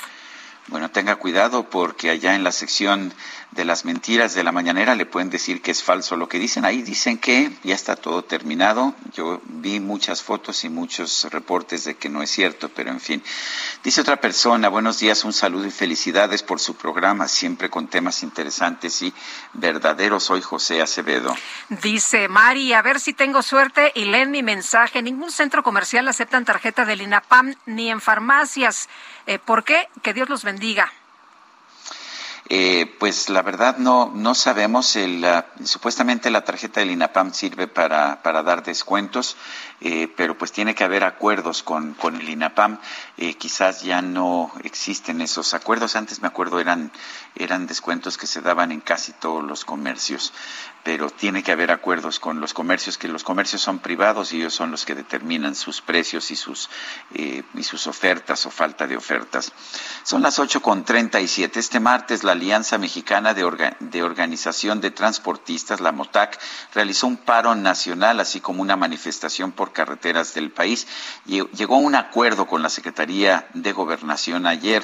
Rafael Ortiz es presidente de la Alianza Mexicana de Organización de Transportistas. Está en la línea telefónica. Don Rafael, gracias por tomar nuestra llamada. Cuéntenos qué acuerdo, qué, a qué acuerdo llegaron con la Secretaría de Gobernación. Buenos días, Sergio. Mira, no hemos tenido acuerdo porque apenas vamos a, a, reunirnos el día de hoy a las 10 de la mañana. Pero esperamos que estén abiertos y que realmente los personajes que van a integrar la mesa por parte de los tres niveles de gobierno eh, traigan la sensibilidad y las ganas de resolver, que no sea lo que ha pasado en otras ocasiones en que de pronto todo te prometen y después todo te niegan y ya después ni te conocen. Entonces, vamos dispuestos con toda la buena voluntad. Ayer retiramos las movilizaciones, hoy están libres las carreteras, eh, la gente ya está trabajando y están esperando noticias de nosotros. Don Rafael, cuéntenos, ¿por qué se deciden ustedes a realizar esta movilización a nivel nacional? ¿Cuáles son los problemas que están enfrentando? Son muchos, muy graves. Entre ellos la inseguridad en primer lugar, que la seguimos viviendo día a día. Eh, la pretendida implementación de la Carta de Porte para el transporte de carga nacional es una imposición que realmente no tiene ni pies ni cabeza y que lo que busca es únicamente dañar. Eh, la falta de atención de la Secretaría de Comunicaciones y Transportes por estar, sigue autorizando y sigue dándole toda la jugada a los vehículos doblemente articulados, sin importarle la cantidad de accidentes y de muertes que ha causado en el país. Esto ya tiene que terminar. Así lo hemos expresado, y realmente ya, ya estamos decididos a dar la pelea. Eh, don, don Rafael, cuéntenos de esto de la carta aporte, ¿qué es y en qué, en qué genera una dificultad para ustedes? Mire, nos, nos quieren tomar como empresarios grandes que tengamos una oficina en cada lugar en que realicemos su trabajo. Al hombre camión es difícil cumplir con esta, esta disposición de la manera que ellos lo están eh, imponiendo. Eh, no se puede elaborar una carta de porte en el campo, en, el barbecho o en los centros de acopio de carga, en, en, en, este, vaya, en los lugares donde cargamos, ya que ahí no hay ni señal de teléfono, no tenemos un, una telefonía adecuada y a la altura de lo que pretende la Secretaría de Hacienda. Nosotros queremos cumplir, pero queremos que nos dejen el piso parejo para todos. Hay otro problema eh, muy grave. Se pretende que todos los vehículos traigan eh, placas federales. y en el país existen miles de vehículos que no les da placas la Secretaría de Comunicaciones por su año modelo o por el, eh, la capacidad de carga de ellos. Estamos hablando de camionetitas tipo Nissan, que realmente estas van a quedar fuera de servicio y estamos hablando que son más de 50 mil las que hay circulando en la República Mexicana, haciendo el servicio de puerta a puerta. Entonces no se contempló todas estas características a pesar de que hemos acudido con la licenciada Juan Rostro y le hemos expuesto la problemática, ella sigue eh, con la necesidad de que tiene que llevarse a cabo. Bueno, pues vamos a, a dar la pelea, y queremos convencerla y sí queremos entrar a, a la regulación. Eso créanlo, que sí queremos entrar en ese rubro, pero que nos den la oportunidad de cumplir, no de la manera como ellos lo piden, ya con el castigo por delante. Multas de hasta 97 mil pesos, el retiro de la unidad, inclusive se habla hasta de cárcel para el conductor. Eh, don Rafael, eh, también hablan ustedes de la inseguridad. ¿Cuáles son los puntos de mayor peligro o, o en realidad ya es todo el país? Mire, podemos hablar de todo el país, pero hay puntos muy álgidos. Por ejemplo, la ruta de México, San Potosí, Zacatecas, México, Veracruz, Tabasco, eh, lo que es el estado de Michoacán, Oaxaca, Chiapas, pues por todo el país, no me diga Tamaulipas, que ahí pues es un, un reto tratar de, de viajar hacia esa comunidad. Entonces realmente nos ha costado la vida de muchos operadores, muchos accidentes y bueno, pues tenemos que dar la, la, la pelea, tenemos que este exhibir esa falta de atención de parte de la autoridad. ¿Es verdad que ya no pueden ustedes pasar a ciertas horas porque hay movilización de delincuencia organizada y ustedes saben de qué hora a qué hora y les advierten para que ustedes no puedan transitar? Así es. El caso de San Luis Potosí, Zacatecas, está prohibido, se puede decir, circular después de las 8 de la noche. Eh, persona que agarren circulando en ese horario es baleado, es asaltado y que nos atengamos a las consecuencias. Ahí nos han quitado la vida muchos operadores. Entonces, nos hemos cansado de, de eh, señalar el, el caso y realmente hemos tenido una respuesta nula. Inclusive la misma autoridad nos recomienda pues que no, no viajemos a esas horas y ya nos advirtieron, pues que no lo hagamos. Pues parece, parece terrible, don Rafael, que no se pueda garantizar la seguridad de los transportistas. Es, es, terrible, Sergio, perdón. Es terrible y más que lo estamos resistiendo nosotros. Ayer, mismo, en uno de los movilizaciones de Motac, nos asesinaron a un operador. Ahora estamos recibiendo la noticia. No es posible que esa inseguridad vaya, eh, haya perdido ya el control. Bueno, pues yo quiero agradecerle a Rafael Ortiz, presidente de la Alianza Mexicana de Organización de Transportistas, la AMOTAC, el haber conversado con nosotros. Muchas gracias, Sergio Lupita. A sus órdenes. Gracias, don Rafael. Pues este es el panorama, así está el país. Eh, dice el presidente que el país no está en llamas. Pues no, no está en llamas, pero tiene una inseguridad tremenda. Y ya escuchamos a don Rafael, o sea, te, te advierten, no puedes pasar de tal hora a tal hora. Y las autoridades, en lugar de solucionar esta situación, te dicen, pues sí, hazles caso, mejor no pases. Híjole, qué barbaridad, qué tremendo. Y vámonos ahora con Gerardo Galicia desde Churubusco. Gerardo, ¿qué tal?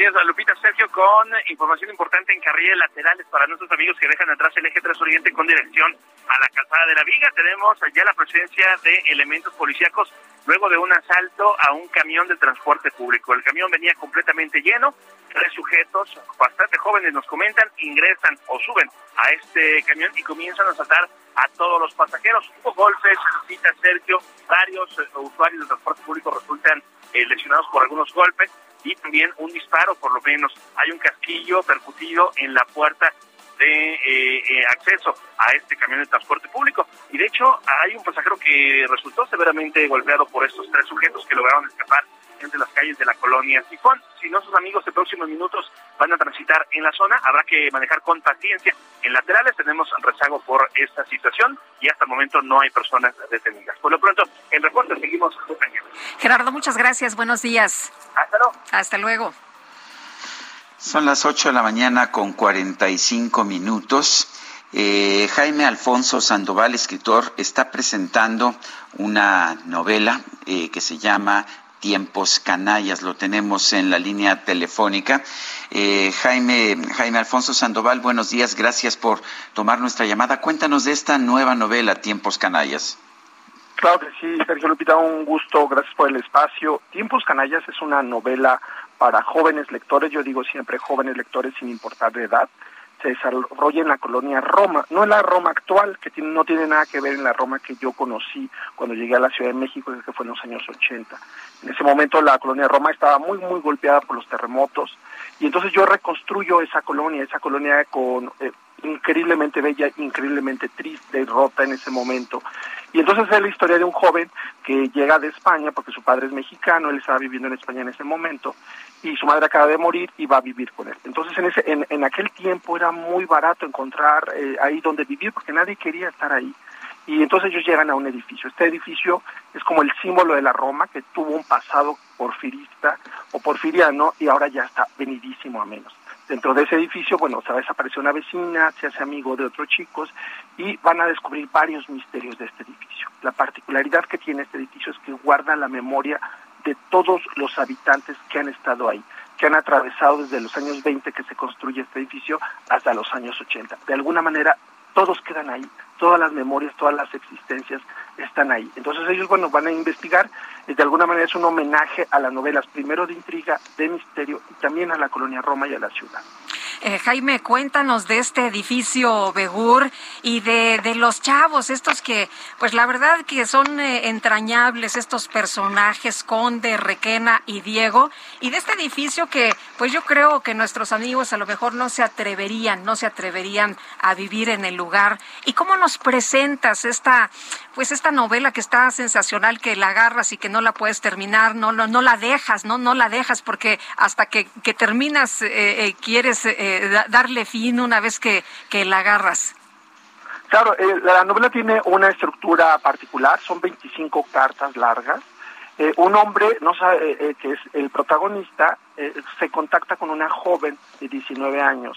Nada más la, la reconoce por el nombre de A. Dice, querida A, usted no me conoce, no se preocupe, nunca me va a conocer, solo le voy a mandar cartas, no nos vamos a ver. Si usted quiere dejar de recibir mis cartas, está bien. Estas son cartas de papel de las de antes, porque necesito yo contarle algo. Su historia y mi historia se conectan por una historia de fantasma. Entonces le empieza a relatar su adolescencia cuando él llega a la Ciudad de México, justo en el 87, año y medio después de los terremotos, y, eh, y de alguna manera es un, eh, ahí inicia un misterio. Dices, ¿quién es esta joven? ¿Por qué está recibiendo las cartas de un extraño? ¿Y por qué están conectadas a través de una historia de fantasmas de la colonia Roma? Entonces, bueno, voy abriendo yo un misterio tras otro. En, este misterio es una historia de amistad, porque como bien lo ha dicho Pita, es, es la historia de amistad de estos chicos que son chicos que están solos. Uno, su mamá era una enfermera del Hospital General, cuando se cayó quedó sin madre. Cada uno ha tenido una pérdida, pero entre ellos hacen como una hermandad. Y es este verano, este verano de 1987, cuando están investigando que se forma de alguna manera, tiempos canallas alude a, a, los tiempos difíciles que cada persona tenemos. Cada uno de ellos ha estado viviendo un tiempo muy difícil, un tiempo canalla, pero encuentran como la amistad y a través de esto, bueno, van viviendo una gran aventura, un gran misterio y con ello pues van saliendo adelante. Eh, suena, suena fascinante la, la novela, Jaime. El, Tú sigues viviendo en la Roma, sigues, eh, nos hablabas de que era una Roma distinta a la de los años 80. Yo vivía en la Condesa en aquel, en aquel entonces. Eh, ¿Qué piensas ahora de la Roma? Eh, una pregunta que quizás no tenga mucho que ver con tu novela, pero que me llama la atención. Yo creo que la Roma ha tenido ciclos como ha tenido ciclos de gran auge, ha tenido ciclos de derrumbe y se vuelve a caer, ha tenido sus tiempos canallas. Eh, casi todo el mundo creía que iba a volver a tener un derrumbe en el, en el 2017, pero rápidamente se recuperó. Ahora en este momento está muy de auge. Y, pero yo creo que eso es un movimiento que va a venir, sube, y si viene otro terremoto fuerte, seguramente se va a volver a caer, pero va a resistir, porque es una colonia que ha aprendido eso, como a volver. Y a mí lo que se me hace interesante ahora, más allá de la gentrificación que tiene la colonia y que ha encarecido y que eso eh, eh, obviamente eh, afecta mucho a los pobladores originarios, actualmente todavía la colonia tiene varios pobladores de varias generaciones. Tú puedes encontrar todavía una vecindad que se construyó en los años 30 con gente que lleva 50 años viviendo ahí. Al mismo tiempo puedes encontrar gente que lleva toda su vida ahí, puedes encontrar a jóvenes, puedes encontrar extranjeros. Es tanta la población y cada uno tiene una historia distinta. Eso a mí me encanta, es una colonia muy literaria. Eh, yo me puse obviamente a leer todo y a releer todos los libros alrededor de la colonia Roma, desde Batallas en el Desierto de José Emilio Pacheco, Desfile del Amor de, de, Pitol. Todas estas, eh, que cada uno es como rendirle un tributo. Ahí mi madre, la que ya lleva muchísimos ya este, como casi 30 años, 28 años viviendo en la colonia Roma, y eh, yo le quería como dejar una eh, un tributo literario, porque es una colonia muy literaria. justo en el 87 que yo llegué a Ciudad de México, yo atravesaba toda la colonia para ir a la escuela todos los días, que estaba en el hipódromo con esa mi, mi escuela. Y era, obviamente, eran unas colonias muy bellas, muy fantasmales. Entonces yo dije, bueno, quiero recuperar esa, esa colonia. Oye, Jaime Alfonso, eh, cuéntanos, ¿por qué te gustan tanto los fantasmas, los espectros, los vampiros, los espantos, estas historias de terror? Primero que nada, porque creo que eh, para los jóvenes lectores siempre es como muy atractivo estos temas, pero el segundo es porque te permite hacer un símbolo de pérdida. Un fantasma siempre es un símbolo de algo que no se resolvió.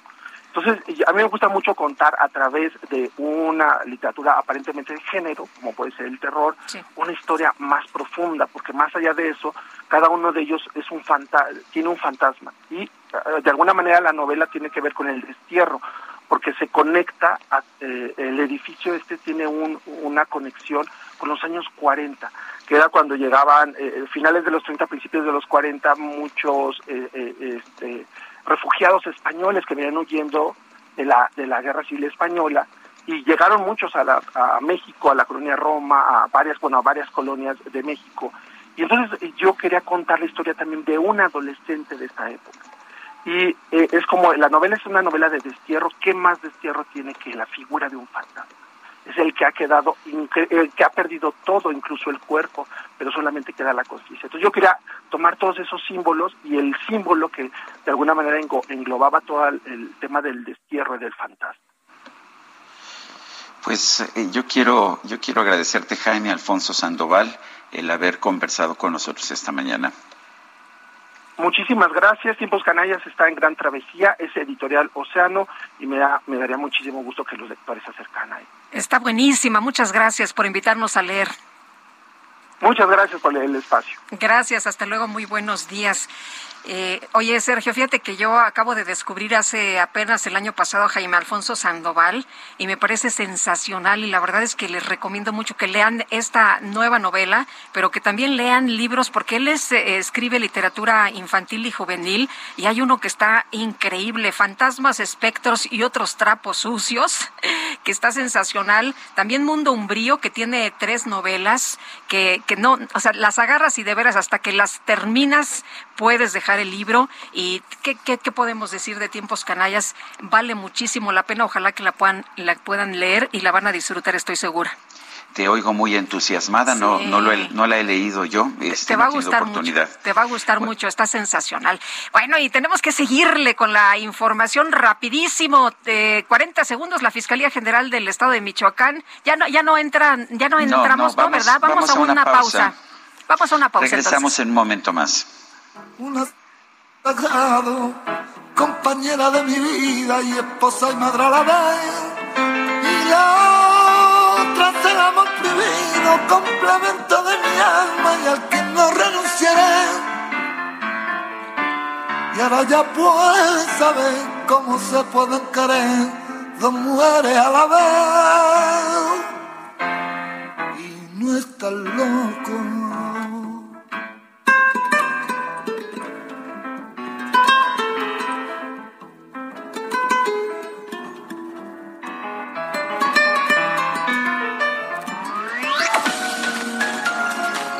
Sarmiento y Lupita Juárez quieren conocer tu opinión, tus comentarios o simplemente envía un saludo para ser más cálida esta mañana. Envía tus mensajes al WhatsApp 5520 109647.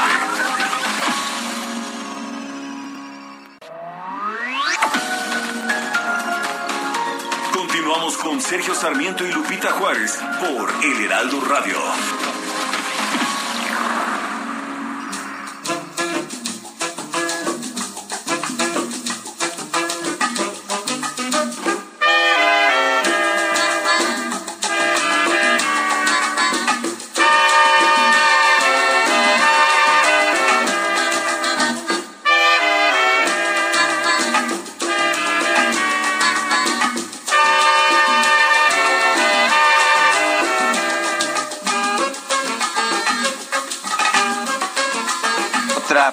De una interpretación de Bebo Valdés, el pianista cubano que estamos festejando el día de hoy. Además de ser pianista, era director de orquesta, arreglista, y por eso estamos escuchando esta interpretación de Mama Inés.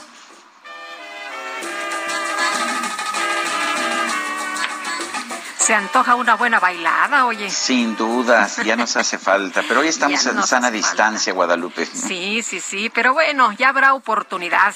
Nos dice Carmen eh, Cajiga, que tiene una duda. ¿Quién va a defender a nuestra selva, que es un patrimonio de la humanidad? ¿Por qué se permite el ecocidio por el capricho de un solo hombre para la construcción del tren Maya? Es una tristeza que con tal de desviar recursos a las arcas, este hombre y sus consentidos, pues haya una, una devastación de esta magnitud. ¿Seguiremos siendo tan agachones? Pregunta. Dice otra persona, buenos días, dice el dicho, dime de qué hablas y te diré de qué careces.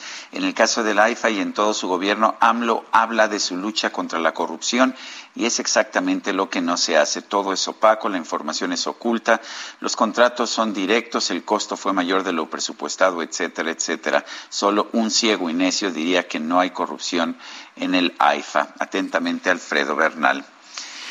Son las nueve de la mañana con dos minutos.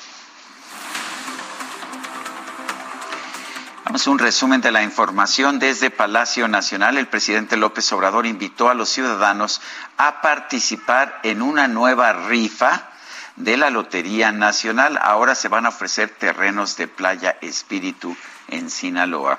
De todo este terreno que se compró por corrupción, Felipe Calderón lo compró Fonatur en 120 millones de dólares, el rancho que era del finado Toledo Corro. Entonces hemos querido vender el terreno, se intentó vender el terreno completo para recuperar eh, los 120 millones de dólares, pero no fue posible, por eso se optó por fraccionar, vender los lotes y el dinero dejarlo en Sinaloa en una presa que va a suministrar agua para estos municipios del sur de Sinaloa.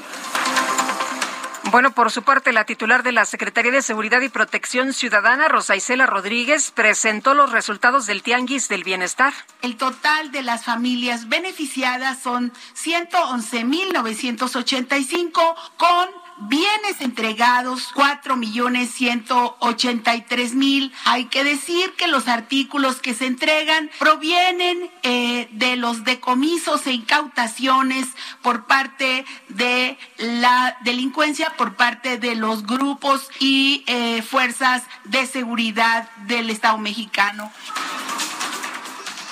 El Congreso de Chihuahua confirmó que cinco diputados locales de Morena solicitaron licencia para separarse del cargo a fin de sumarse a las acciones de promoción de la consulta de revocación de mandato.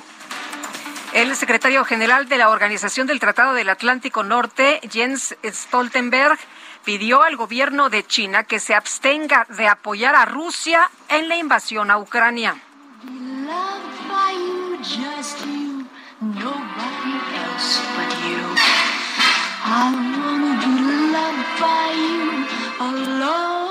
La casa de subastas Christie's anunció que en mayo va a realizar un evento especial para ofrecer un retrato de Marilyn Monroe realizado por Andy Warhol en 1964.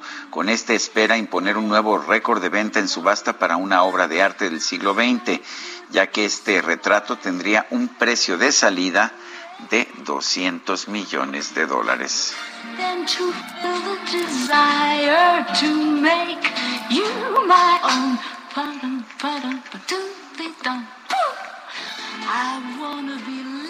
Y seguimos, seguimos con la información. La Fiscalía General del Estado de Michoacán identificó a los homicidas del periodista de Monitor Michoacán, Armando Linares. Eh, Charbel Lucio le ha dado seguimiento a este caso y nos tiene todos los detalles. Charbel, ¿qué tal? Muy buenos días. ¿Qué tal, Lupita Sergio? Muy buenos días. Así es, el día de ayer el fiscal de Michoacán, Adrián López Solís, eh, indicó que el pasado 15 de marzo en el municipio de Zitácuaro, fecha en la que ocurrió el crimen de Armando Linares, un hombre arribó a, las inmediaciones de la vivienda del comunicador, eh, sostuvo una plática con la víctima, a la que posteriormente eh, lanzó diversos disparos de armas de fuego. las investigaciones arrojaron que previamente dos hombres visitaron esa misma zona con la finalidad de ubicar el inmueble donde vivía Linares López y bueno, tras emprender las investigaciones, la Fiscalía identificó al autor material del crimen y a uno de los involucrados, por lo que ya solicitó las órdenes de aprehensión en su contra. Se trata de Carlos Gerardo Sánchez Mendoza y Magdiel Urbina Chimal, eh, por quienes la Fiscalía además ofrece una recompensa a quien brinde información que pues ayuda a las autoridades a lograr eh, su detención. A solicitud de la Fiscalía de Michoacán, eh, los homicidas de este periodista eh, también serán buscados por las fiscalías del resto del país y también se solicitará al Interpol la emisión de la ficha roja para buscar y detener a los dos responsables de este homicidio. Eh, la Fiscalía también señaló que se tiene conocimiento de que hay más personas involucradas en el asesinato de Armando Linares y bueno, también evitó detallar eh, cuáles fueron los posibles móviles que derivaron en el asesinato del periodista de Zitácuaro, Michoacán. Ese es el reporte. Gracias, Charbel. Buenos días. Y se cancelaron las actividades en el Parque Nacional Cañón del Sumidero. Esto porque hubo desprendimiento, un desprendimiento de rocas de una pared del cañón. Jenny Pascasio, cuéntanos para informarles que ayer la navegación en el Parque Nacional Cañón del Sumidero fue cancelada debido al derrumbe que se suscitó en uno de sus muros y que en esta ocasión no provocó lesiones en personas ni daños materiales. Protección Civil de Chiapas informó que el fenómeno ocurrió a las 12.15 horas del martes, mientras turistas y guías atestiguaron y grabaron este desprendimiento sobre el cauce del río Grijalva. Roberto Escalante López, director del Parque Nacional, agregó que el deslizamiento de material pétreo ocurrió en un punto del muro izquierdo conocido como La Huella.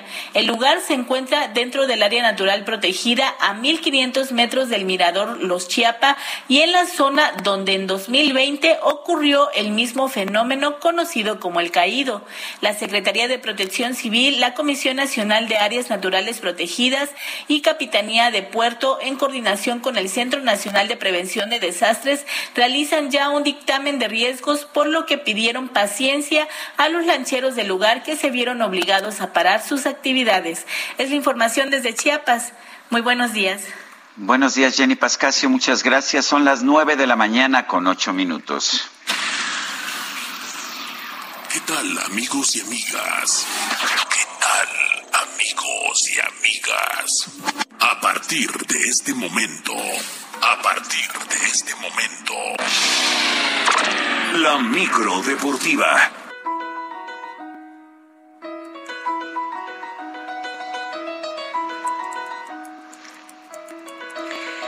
Hombre, buena música como siempre en la micro deportiva y buena información con Julio Romero. ¿Cómo estás, Julio? Muy buenos días. Muy bien, Sergio Guadalupe, amigos del auditorio, qué placer saludarles este miércoles ya a mitad de semana. Pues vámonos, vámonos aventando lámina informativa. Sin importar el alto costo, los 50 mil boletos que se pusieron a la venta para el duelo entre México y los Estados Unidos de este jueves dentro de las eliminatorias mundialistas de la CONCACAF se agotaron el mismo día en que se pusieron a la venta. Unas cuantas horas solamente duraron estos boletos. Los dos vuelos anteriores solamente entraron dos mil personas. Hay que recordar que la utilizó estos vuelos para hacer las pruebas correspondientes a la identificación de entradas y solamente acudieron invitados y patrocinadores. Para este duelo de este jueves, el boleto más barato costó 1.200 pesos y el más caro poco más de 3.000. Pues eso no significó ningún problema porque está agotado el boletaje. Todos los asistentes deberán cumplir con un proceso virtual para registrarse y poder entrar al inmueble. El juego será el día de mañana a las 8 de la noche en la cancha del Estadio Azteca, así es que por apoyo no se puede quejar la selección nacional en su duelo del día de mañana contra los Estados Unidos. Y luego de someterse a los exámenes correspondientes, el atacante de los Rayados del Monterrey, Rodolfo Pizarro, estará de tres a cuatro semanas fuera de las canchas. Se confirmó un desgarre en el muslo derecho, lesión que sufrió en el pasado clásico regio el fin de semana. Debido a estas molestias, Pizarro también causó baja de la selección nacional el pasado lunes, así es que baja sensible para Monterrey y para la propia selección. Y ya que estamos allá en la Sultana del Norte, Mauricio Donger, directivo de los Tigres de la U de Nuevo León, que sirve como enlace entre Cemex y Sinergia Deportiva, fue muy claro al asegurar que de momento no existen planes de retirar el número que utilizó el legendario Tomás Boy, ídolo del conjunto felino y quien falleciera el pasado 8 de marzo. Escuchamos a Mauricio Donger, directivo de Tigres.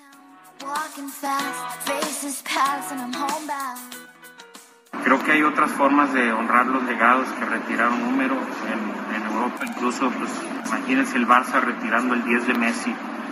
No, va a estar el 10 de Messi ahí, ¿no? Este, pero creo que lo importante es honrar a la, a la, al legado que él deja y no necesariamente retirar el número, sino que porten el número los jugadores en este calentamiento que hicieron el sábado.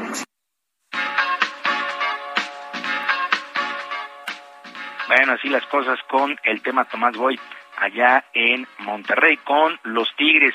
En otras cosas, el número tres del mundo, el español Rafael Nadal, dio a conocer que estará fuera de las canchas aproximadamente un mes como mínimo, luego de sufrir una fisura en el costado izquierdo y misma que le impidió entregar un mejor juego en la final del Masters 1000 de Indian Wells. Nadal escribió en sus redes sociales que se sentía devastado por esta situación que se confirmó luego del regreso a su país. Esta lesión pues lo alejan de inicio de la temporada de arcilla en Monte Carlo, en Barcelona, en Madrid y deja en el aire su participación en Roland Garros, el segundo Grand Slam del año. Vaya noticia para Rafael Nadal. La verdad es que sí, llamó mucho la atención cómo disputó las semifinales y la final en Indian Wells con esta lesión. Mientras que en damas, en el mundo del tenis, la actual número uno del mundo, la australiana Ashley Barty, de apenas 25 años de edad, anunció de manera sorpresiva su retiro. En una entrevista publicada en su cuenta de Instagram, Barty dejó entrever que ya no tenía la misma pasión con la que inició su carrera y desea superarse en otras áreas de su vida. Encabezó la WTA por más de dos años, en donde conquistó tres títulos de Grand Slam, el Roland Garros del 2019, Wimbledon 2021 y el Abierto Australiano este año. Así es que Ashley Barty dice adiós a las canchas en una noticia que en verdad sorprendió a todos. Y el mexicano Donovan Carrillo dio a conocer que no tiene patines para entrar en acción en el Campeonato Mundial de Patinaje Artístico sobre Hielo que se desarrolla. Oye, pero no se supone que tenía pollos y no sé cuántas cosas más. Pues eh, lo que pasa es que su maleta, su maleta se la perdió la línea aérea y Ah, es ahí son- donde venían los patines. ¿Son los patines que no encuentra? Son los patines que no encuentra, ahora sí que no puede agarrar el patín. Oh. Bueno, a pesar de esto, en su cuenta de Instagram, eh, Donovan Carrillo pues aseguró que espera mejorar los resultados que tuvo en los Juegos Olímpicos de Invierno allá en Beijing, donde terminó en el sitio 22 de la gran final. no me quiero poner un límite. Algo que siempre me ha gustado y es una parte de que me identifico es el siempre buscar más. Entonces, por el momento, eso es la meta, buscar más. Estoy, estoy seguro de que se vienen cosas muy grandes con la ayuda de mi entrenador, Gregorio Núñez. Vamos a seguir cosechando frutos que en algún momento van a hacer orgulloso a mi país. Bueno, Donovan Carrillo entra en actividad el día de hoy y hasta el momento no se sabe nada de sus patines, pero pues le deseamos mucha, mucha suerte a este joven de apenas 22 años que nos robó el corazón, literal nos robó el corazón en los pasados Juegos Olímpicos. Y prácticamente fue presentada la temporada 2022 del serial de automovilismo NASCAR México, que se estará poniendo en marcha los próximos 9 y 10 de abril allá en Tuxtla Gutiérrez. El calendario constará de 12 fechas y pasará por circuitos y óvalos como Querétaro, Guadalajara y San Luis Potosí, entre otros. El cierre, el cierre de la temporada será el 10 y el 11 de diciembre en Puebla, en el Autódromo Miguel E. Abed y en el Autódromo de los Hermanos Rodríguez, aquí en la Ciudad de México de manera respectiva, 10 y 11 de diciembre, 12 fechas del serial NASCAR México. Afortunadamente, pues ya las condiciones dan para que el público pueda darse cita allá a las tribunas y disfrutar de este serial de automovilismo. Sergio Lupita, amigos del auditorio, la información deportiva el día de hoy. Les recuerdo nuestras vías de comunicación en Twitter. Estoy en arroba jromerohb, en arroba jromerohb, además de nuestro canal de YouTube, Barrio Deportivo, Barrio Deportivo en YouTube, de lunes a viernes a las 7 de la noche, con información y mucha, mucha diversión. Yo por lo pronto les deseo un extraordinario miércoles. Gracias, Julio Romero. Muy buenos días. Buenos días para todos. Hasta luego.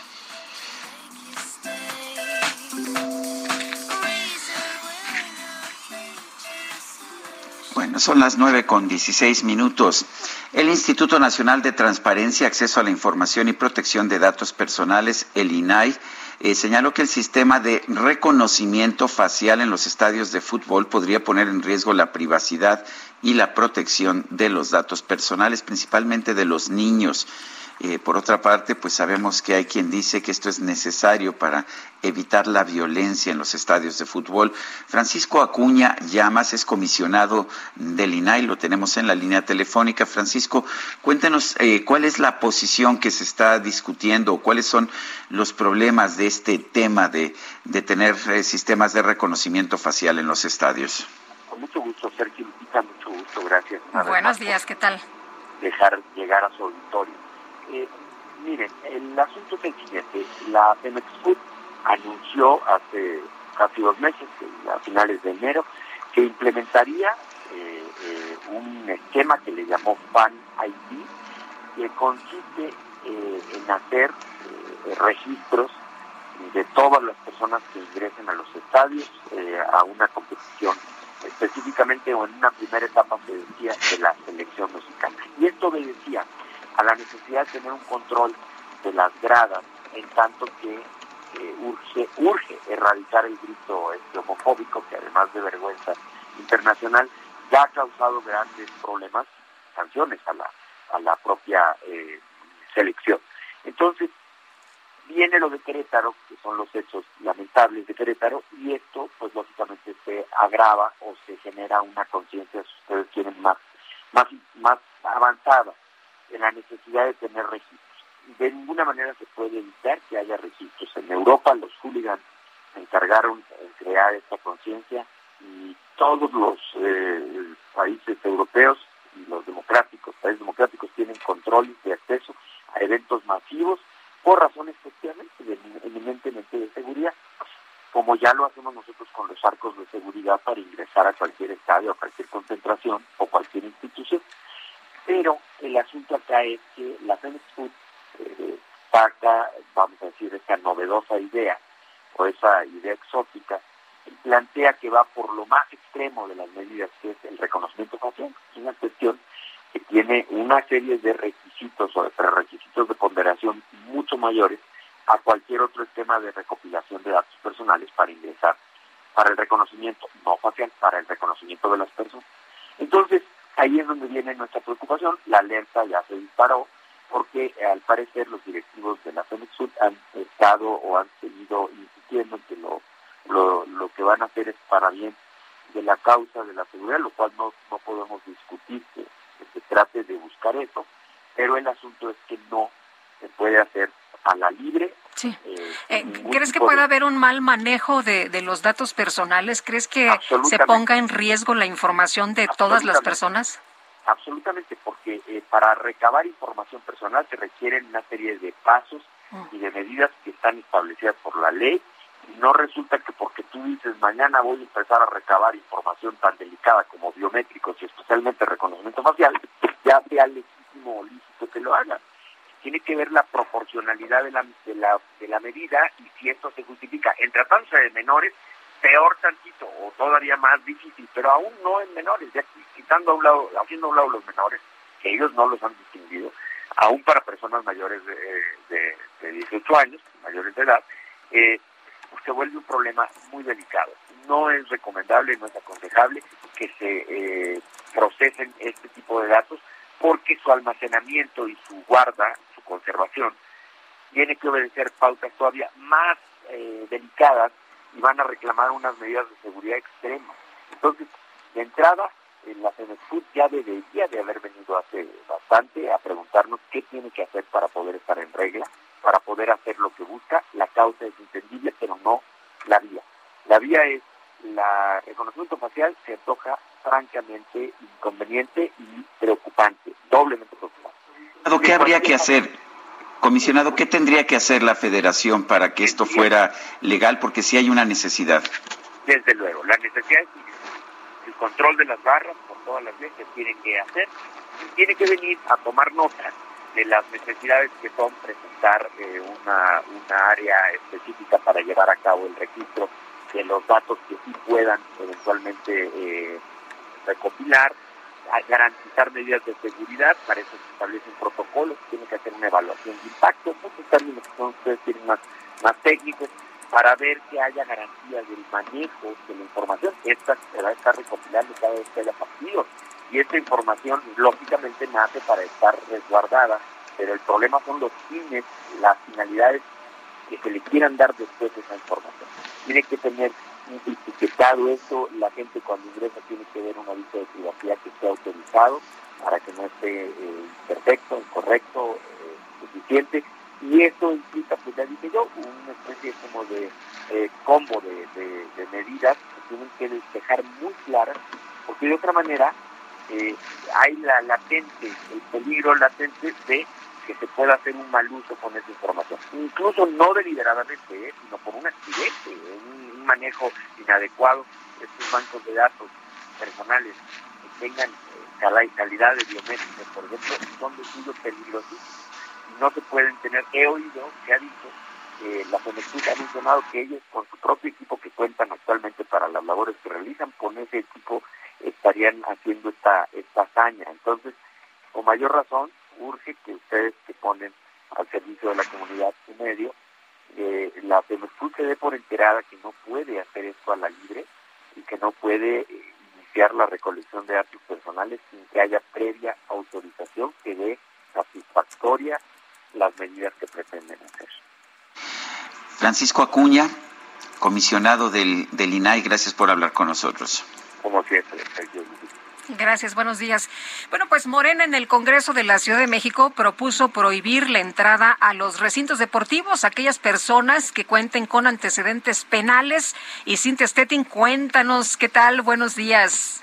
¿Qué tal? Muy buenos días, Lupita Sergio. Buenos días a los auditores. Pues, como lo comentas, Morena en el Congreso de la Ciudad de México propuso prohibir la entrada a los recintos deportivos a aquellas personas que cuenten con antecedentes penales o estén llevando a cabo un proceso penal.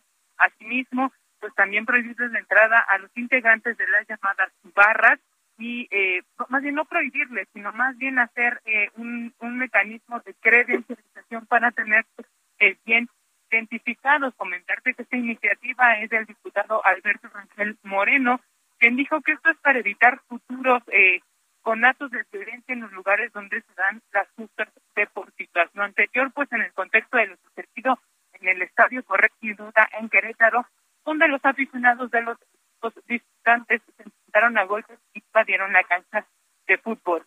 Comentarte, pues esta iniciativa fue turnada a la Comisión de Administración Pública con opinión de la Comisión del Deporte y en breve será analizada y determinada.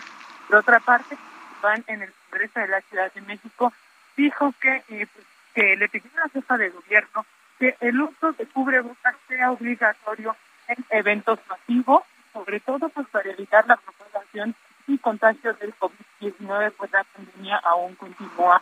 Esto también en el contexto de que el fin de semana pasado, este fin de semana largo, se llevaron a cabo algunos eh, eh, algunos eventos masivos como el Vive Latino, el Festival de la Primavera, entre otros. Es la información que tenemos, Lupita. Muy bien, muchas gracias, Cintia. Bueno, vamos a una pausa y regresamos.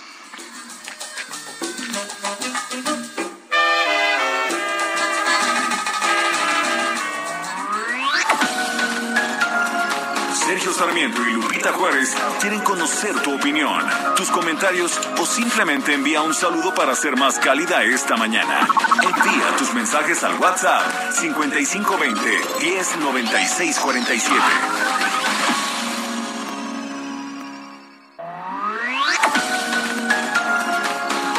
Continuamos con Sergio Sarmiento y Lupita Juárez por El Heraldo Radio.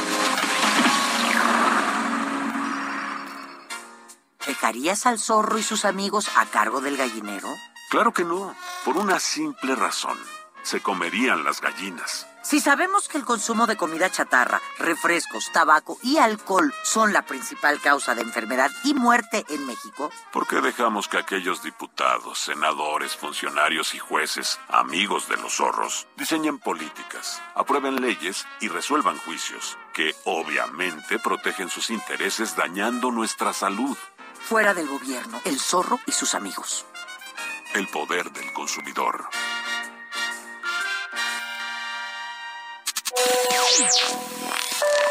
Muy buenos días, Sergio Lupita, soy Soco. Gracias, gracias por esta maravillosa música que de verdad, ante tanta cascada de situaciones difíciles en nuestro país, cuando escuchamos este tipo de selección musical, en verdad nos, nos causa una gran paz y nos entusiasma iniciar el día. Muchas gracias y feliz miércoles, Soco.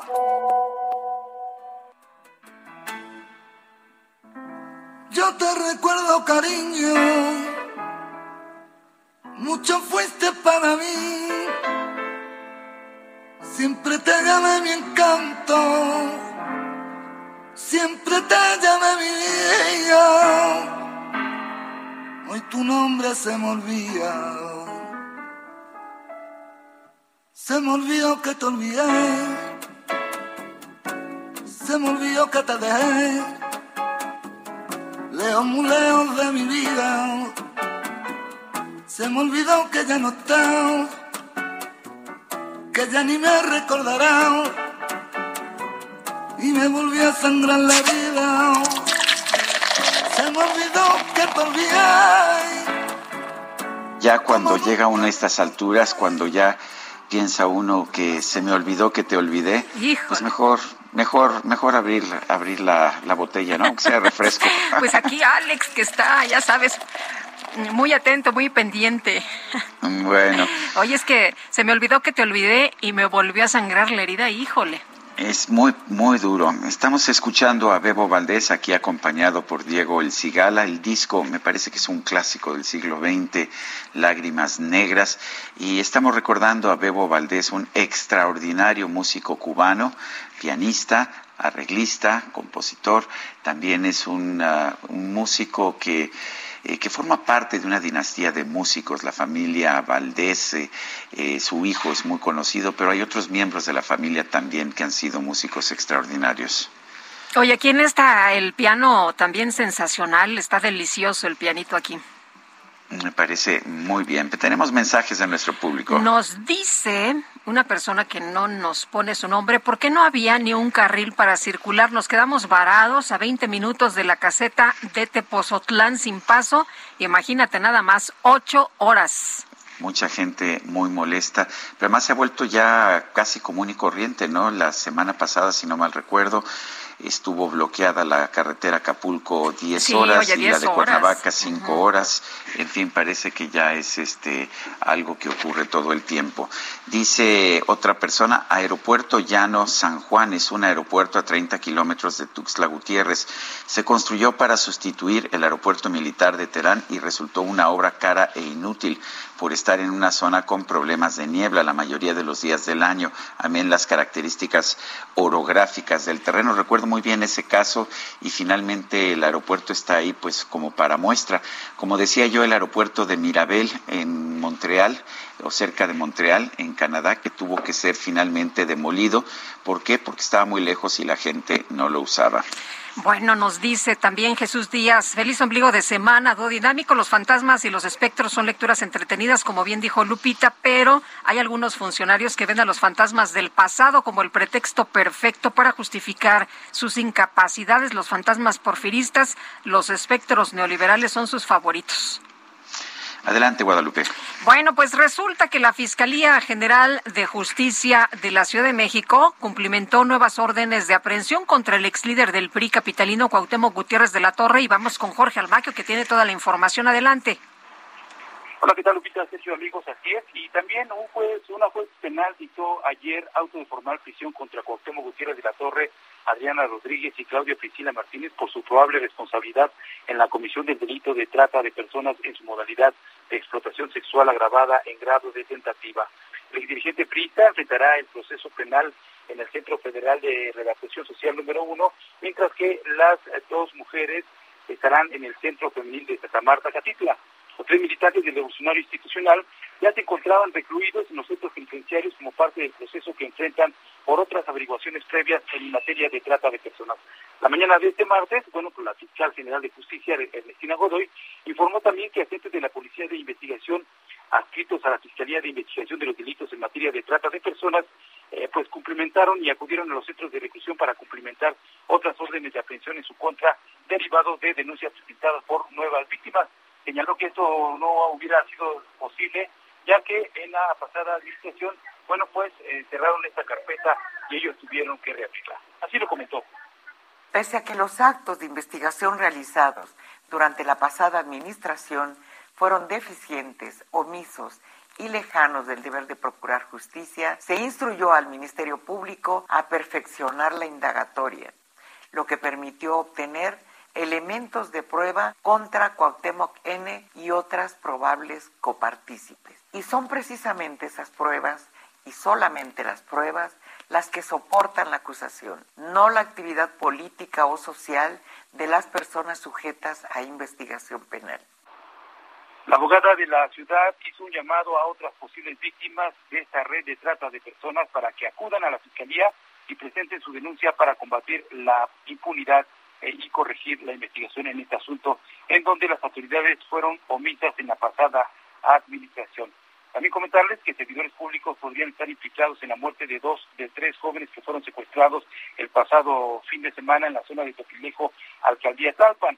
Ulises Lara, vocero de la Fiscalía General de Justicia, indicó que no descartan que en la desaparición de los hombres que fueron encontrados sin vida en el pueblo de Parres mientras otros más se encuentran hospitalizados en un nosocomio de la Ciudad de México, pues estén involucrados, eh, eh, estén involucrados en este asunto personal que trabaja en la administración pública y por lo pronto señaló que han llevado a cabo 70 diligencias, entre las que destacan trabajos de campo, entrevistas, declaraciones ministeriales, tanto de autoridades como de civiles, dictámenes periciales, reuniones interinstitucionales e inspecciones en el lugar donde fueron localizados los cuerpos de estas dos personas.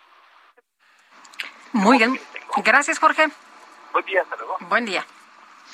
Son las nueve con treinta y ocho minutos. Vamos con Mónica Reyes. Adelante, Mónica. Muy buenos días, Sergio Sarmiento, Lupita Juárez. Qué gusto saludarlos. Amigos, les platico que con su tarjeta de crédito débito Citibanamex se pueden quedar tranquilos para el pago de su tenencia o refrendo, ya que pueden hacerlo a meses sin intereses o en una sola exhibición en sucursales Citibanamex, en oficinas recaudadoras o en negocios participantes. Recuerden, la vigencia de la promoción es al 31 de marzo de 2022. Condiciones en www.citibanamex.com diagonal impuestos y servicios. Requisitos y CAT en www.citibanamex.com. Continuamos con ustedes. Gracias. Gracias a ti, Mónica, Mónica Reyes. Bueno, pues sospechan de manipulación y ocultamiento de cifras pues de delitos de alto impacto y Toño Bautista, coeditor de la sección de Estados en el Heraldo de México, nos informa de todo esto. Toño, cuéntanos de qué se trata. Buenos días. Buenos días, Sergio Lupita. Pues sí, en el país hay un grave problema de subregistro de delitos. Esto significa que la ciudadanía no denuncia, los, responsables de las instituciones de justicia no promueven la denuncia y no generan confianza entre la gente para hacerlo, lo que abre la puerta a la sospecha de que hay una probable manipulación y ocultamiento de cifras de incidencia delictiva de alto impacto. Así lo advierte un estudio de la organización Causa en Común que analizó los registros delictivos de las fiscalías estatales eh, y del secretario ejecutivo del Sistema Nacional de Seguridad Pública en el primer trienio del gobierno federal actual, esto es del primero de diciembre de 2018 al primero de diciembre de 2021. El organismo detectó una serie de anomalías en la información presentada en los reportes oficiales de los delitos de homicidio, feminicidio, trata de personas, secuestro, extorsión, robo de eh, transeúnte con violencia, robo de vehículo con violencia, violencia eh, familiar y narcomenudeo. Los tipos y formas que presentan estas anomalías están, eh, eh, pues, señaladas que desde que van de un número reducido de registro de delitos hasta caídas verdaderamente drásticas en los mismos que contrastan con otros indicadores de alta, de alta criminalidad.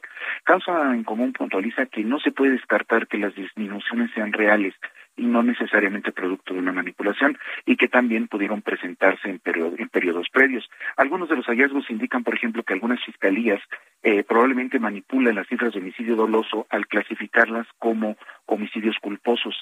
Coahuila registró una disminución de 55% de las cifras de homicidio doloso eh, de 2020 a 2021, pero tuvo un incremento de 140% en los homicidios culposos.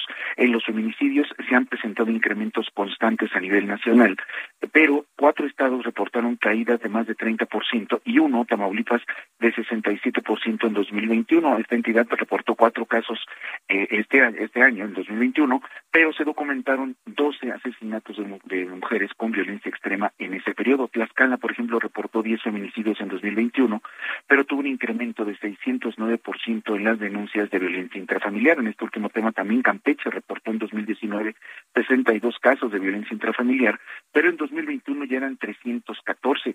Desde 2019 Durango solo ha reportado dos secuestros y en el tema del narcomenudeo a nivel municipal León Guanajuato concentró 20.000 de las casi 24.000 carpetas abiertas en 2021 en el estado por este delito. Estas cifras revelan la urgencia de mejorar los reportes eh, de la Comisión de Delitos en el país, señala la organización, y de esta manera se podrán mejorar las políticas de seguridad pública. Sergio Lupita, este es el panorama de los delitos.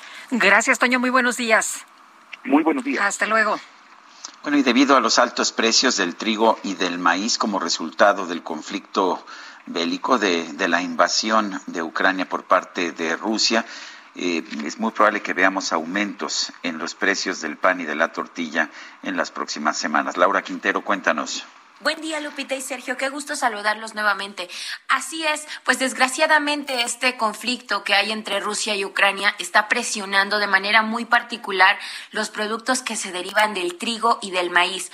Déjenme comentarles que, eh, pues, Rusia y Ucrania son productores muy importantes a nivel mundial de estos granos, lo cual está presionando la, la, demanda a nivel internacional. Y como resultado de este lo que vamos a ver de acuerdo con la Alianza Nacional para Pequeños Comerciantes y la, el Consejo Nacional de la Tortilla es que en los próximos semanas, acaso meses, vamos a estar viendo incrementos en el pan de, sal, lo que conocemos como el bolillo y la telera, de al menos un peso. Actualmente el promedio está en dos pesos la pieza, pues estaríamos pagando tres pesos. Es un incremento del 33%, lo cual es muchísimo. Y en la tortilla, lo que es más preocupante, porque es la base de, la alimentación de la gran mayoría de los mexicanos estaríamos viendo un encarecimiento de 3 a 5 pesos. Esto, de acuerdo con el presidente del Consejo Nacional de la Tortilla es muy preocupante porque este aumento se va a dar en las siguientes semanas, también dependiendo de los estados. Ah, en estos momentos el promedio del kilo de tortilla se encuentra en 22 pesos, sin embargo estaríamos viendo pues un, kilo de tortilla en 25, 28 pesos y eh, pues los especialistas refieren que es muy poco probable que los precios puedan normalizarse en el mediano plazo. Lo que vamos a seguir viendo a lo largo del año va a ser pues presiones todavía mayores y pues esta organización de, de tortilleros a nivel nacional lo que pronostican es que al final del año estaríamos viendo un encarecimiento de entre 7 y 10 pesos el kilo de tortilla. Si nosotros pensamos que pues un kilo de tortilla para una familia serían 30 pesos tan solo de lo que es la base de la alimentación. Y esto es sumamente preocupante. En este sentido, pues el representante del sector, que, que, es el señor Homero López García, pide que, que, el gobierno pueda reflexionar los subsidios que se están dando, en, en tanto que justo la tortilla es un producto que consume todos los mexicanos y que además es la base de la alimentación para las familias más vulnerables y que se ponga atención en ese foco porque definitivamente es un impacto muy importante para el bolsillo de todos los mexicanos. Este es mi reporte, Sergio Lupita. Que tengan buen día.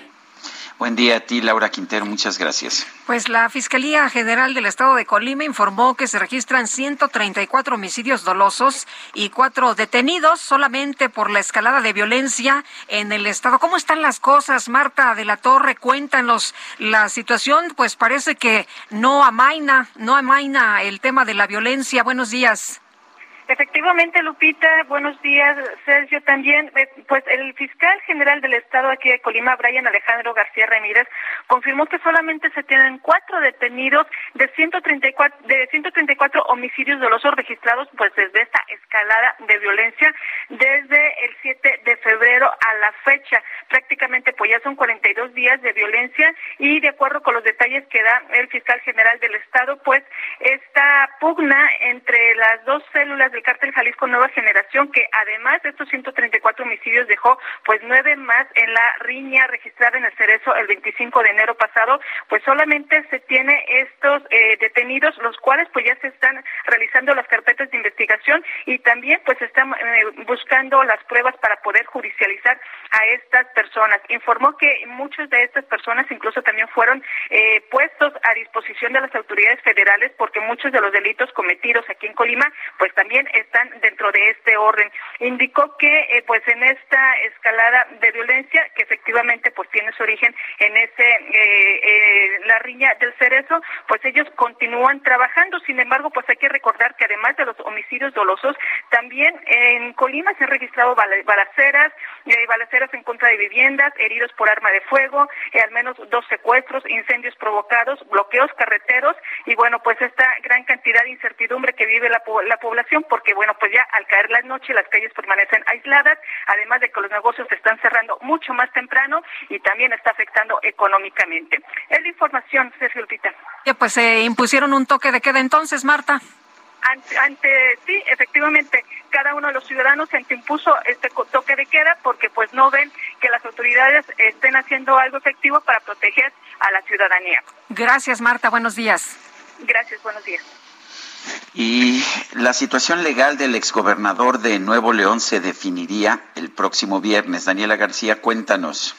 ¿Qué tal? Muy buenos días, Sergio Lupita. Pues así es, serían los próximos días cuando se va a definir la situación legal del exgobernador, quien se encuentra detenido desde hace poco más de una semana. El abogado Gabriel García, parte del equipo legal del exmandatario, aseguró el día de ayer que ya ayer martes el Poder Judicial de la Federación recibió la carpeta del caso y el juez federal tendrá hasta el viernes para declararse competente y fijar una fecha para la audiencia.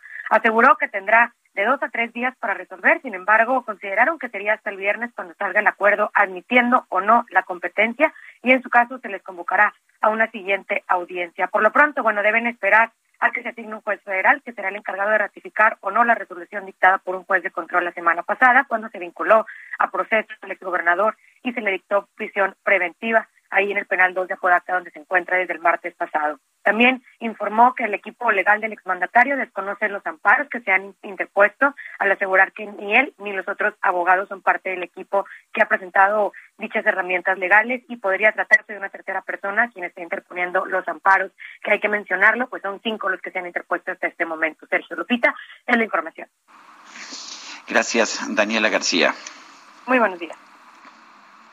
Son las GastroLab. Historia, recetas, materia prima y un sinfín de cosas que a todos nos interesan. Bueno, y a las 9.49 nos vamos con el chef Israel Arechiga. ¿Cómo estás? Qué gusto saludarte. Hola, muy buenos días, querida Lupita, querido Sergio y todo el auditorio. Qué gusto saludarlos el día de hoy. Fíjense que les traigo uno de los postres más representativos de la cocina italiana, con una historia bastante debatida ya que tenemos tres diferentes vertientes y que estoy seguro que a todos nos encanta. Estoy hablando del tiramisú, que justo se va a celebrar esta semana. La primera de ellas dice que el origen se va a remontar al final, a finales del siglo XVII en la ciudad de Siena, en la que los pasteleros de la ciudad deciden reflejar en un dulce las virtudes de la aristocracia a pedido de ellos. Y entonces empiezan a emplear como principal ingrediente el café, que es el símbolo de la fuerza. Posteriormente usan el cacao como símbolo de la virilidad y el queso mascarpone que representaría la humildad. La mezcla de todos estos ingredientes iba a tomar originalmente el nombre de sopa del duque, en referencia al gran duque de Toscana, Cosme III de Medici, al que pretendían ofrecer este postre una vez acabado. Una segunda historia va a situar la aparición del tiramisú en una pastelería en Turín, en el norte de Italia, en el siglo XIX, donde deciden hacer tributo al conde de Cavour, Camilo Filippo Giulio Benso, más conocido como Camilo Benso. Este político y estadista italiano fue el responsable de conseguir la unificación de la península itálica, ya que diferentes estados estaban divididos, y gracias a su posición él podía ayudar. Y fue en ese proceso cuando una repostería turinesa le ofrece el dulce como ayuda para llevar a cabo la ardua tarea. Una tercera historia se va a situar en medio de Venecia, cuando cuentan que el tiramisú vio luz por primera vez en un burdel, según Corriere de la Sera, quien era el responsable del restaurante Tula, cuenta que en la década de los 50, en los diferentes burdeles de la ciudad de Treviso, se empezaron a ofrecer a sus clientes, de mano de las madame, un plato con supuestos efectos reconstituyentes e incluso afrodisíacos. Este dulce, que estaba preparado con café, con queso mascarpone y con una galleta llamada soleta, era presentado ante los parroquianos prometiéndoles que los iba a llevar al cielo, que en dialecto veneto se expresaba como tetirasú. También vamos a relacionar la palabra tiramisú con el dialecto treviso, que significa levántame o súbeme el ánimo. Dichas traducciones vienen especialmente asociadas a los ingredientes café, chocolate, queso y nata, sobre todo los primeros dos, por su contenido hipercalórico y por ser famosos de subir el ánimo. Y finalmente, lo que es un hecho es que sin importar cuál de las tres historias es la verdadera, el tiramisú fue un postre que llegó para quedarse en la gastronomía italiana y que se extendió muy rápidamente por todo el mundo. La calidad de los ingredientes, el ensamble de los sabores y la delicia que es acompañada de un buen expreso no se puede cambiar por nada. Les mando un fuerte abrazo y nos escuchamos el día de mañana. Muy bien, muchas gracias. Muy buenos días. Son las nueve de la mañana con 51 minutos. Vamos a un resumen de la información más importante que se ha generado esta misma mañana. En su conferencia de prensa de hoy, el presidente López Obrador reconoció que hay un malestar en la gente por la imposición del horario de verano. Y sí lo vamos a analizar a fondo, a fondo, y pronto vamos a tener ya una respuesta para explicarle bien a la gente. Porque este, desde que estábamos nosotros en la eh, oposición, eh, hay este malestar en la gente. Eh, porque no se consultó, se habló de ahorros, pero no se demostró de que realmente se ahorrara en energía eléctrica. Ahora queremos ver si existen esos ahorros y exponerlo. Bueno, y por otro lado, el presidente López Obrador criticó a los pseudoambientalistas que buscan frenar los principales proyectos del gobierno federal, como el tren Maya, la refinería de Dos Bocas o el aeropuerto de Santa Lucía. Ayer mismo se declaró como zona de reserva natural el lago de Texcoco. ¿Cuándo estos artistas pseudoambientalistas se pronunciaron por la destrucción que se iba a llevar a cabo del lago de Texcoco. ¿Cuándo? Estamos hablando del lago con más historia, es el origen de México, Tenochtitlan. ¿Cuándo dijeron algo? En este espacio, Santiago Arroyo, director general de Ursus Energy Consulting, consideró que al declarar el lago de Texcoco como área de reserva natural, el gobierno está protegiendo un basurero. Entonces, en este sentido, este sí, digo yo, yo me decantaría más por un tema medioambiental en la zona de la Riviera Maya, donde se está construyendo el tren Maya, donde sí hay una afectación real.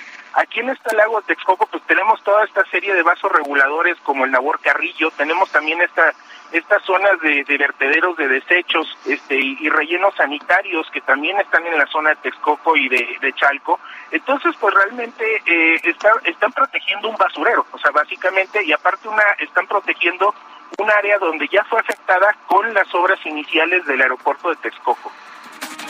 El presidente de los Estados Unidos, Joe Biden, emprendió esta mañana su viaje a Europa para abordar la invasión de Rusia a Ucrania. El mandatario advirtió que un ataque químico ruso es una amenaza real. Y el ministro de Relaciones Exteriores de Rusia, Sergei Lavrov, acusó a Estados Unidos de obstaculizar las ya difíciles negociaciones con Ucrania.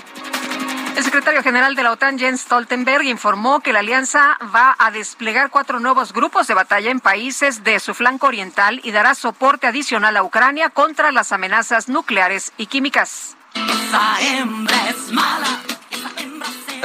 En redes sociales se hizo viral un video de una joven conocida como San Little Wang, bautizada como el Diablo en persona, ya que al acudir a una fiesta del Día de San Patricio, se colocó en medio de la pista de baile y comenzó a manchar con lápiz labial las camisas de todos. Se nos acabó el tiempo, Guadalupe, hasta el mañana. Heraldo Media Group presentó Sergio Sarmiento y Lupita Juárez por El Heraldo Radio.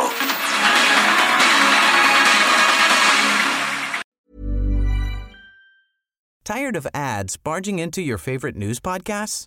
Good news. Ad-free listening is available on Amazon Music. For all the music plus top podcasts included with your Prime membership. Stay up to date on everything newsworthy by downloading the Amazon Music app for free or go to amazon.com slash news ad free.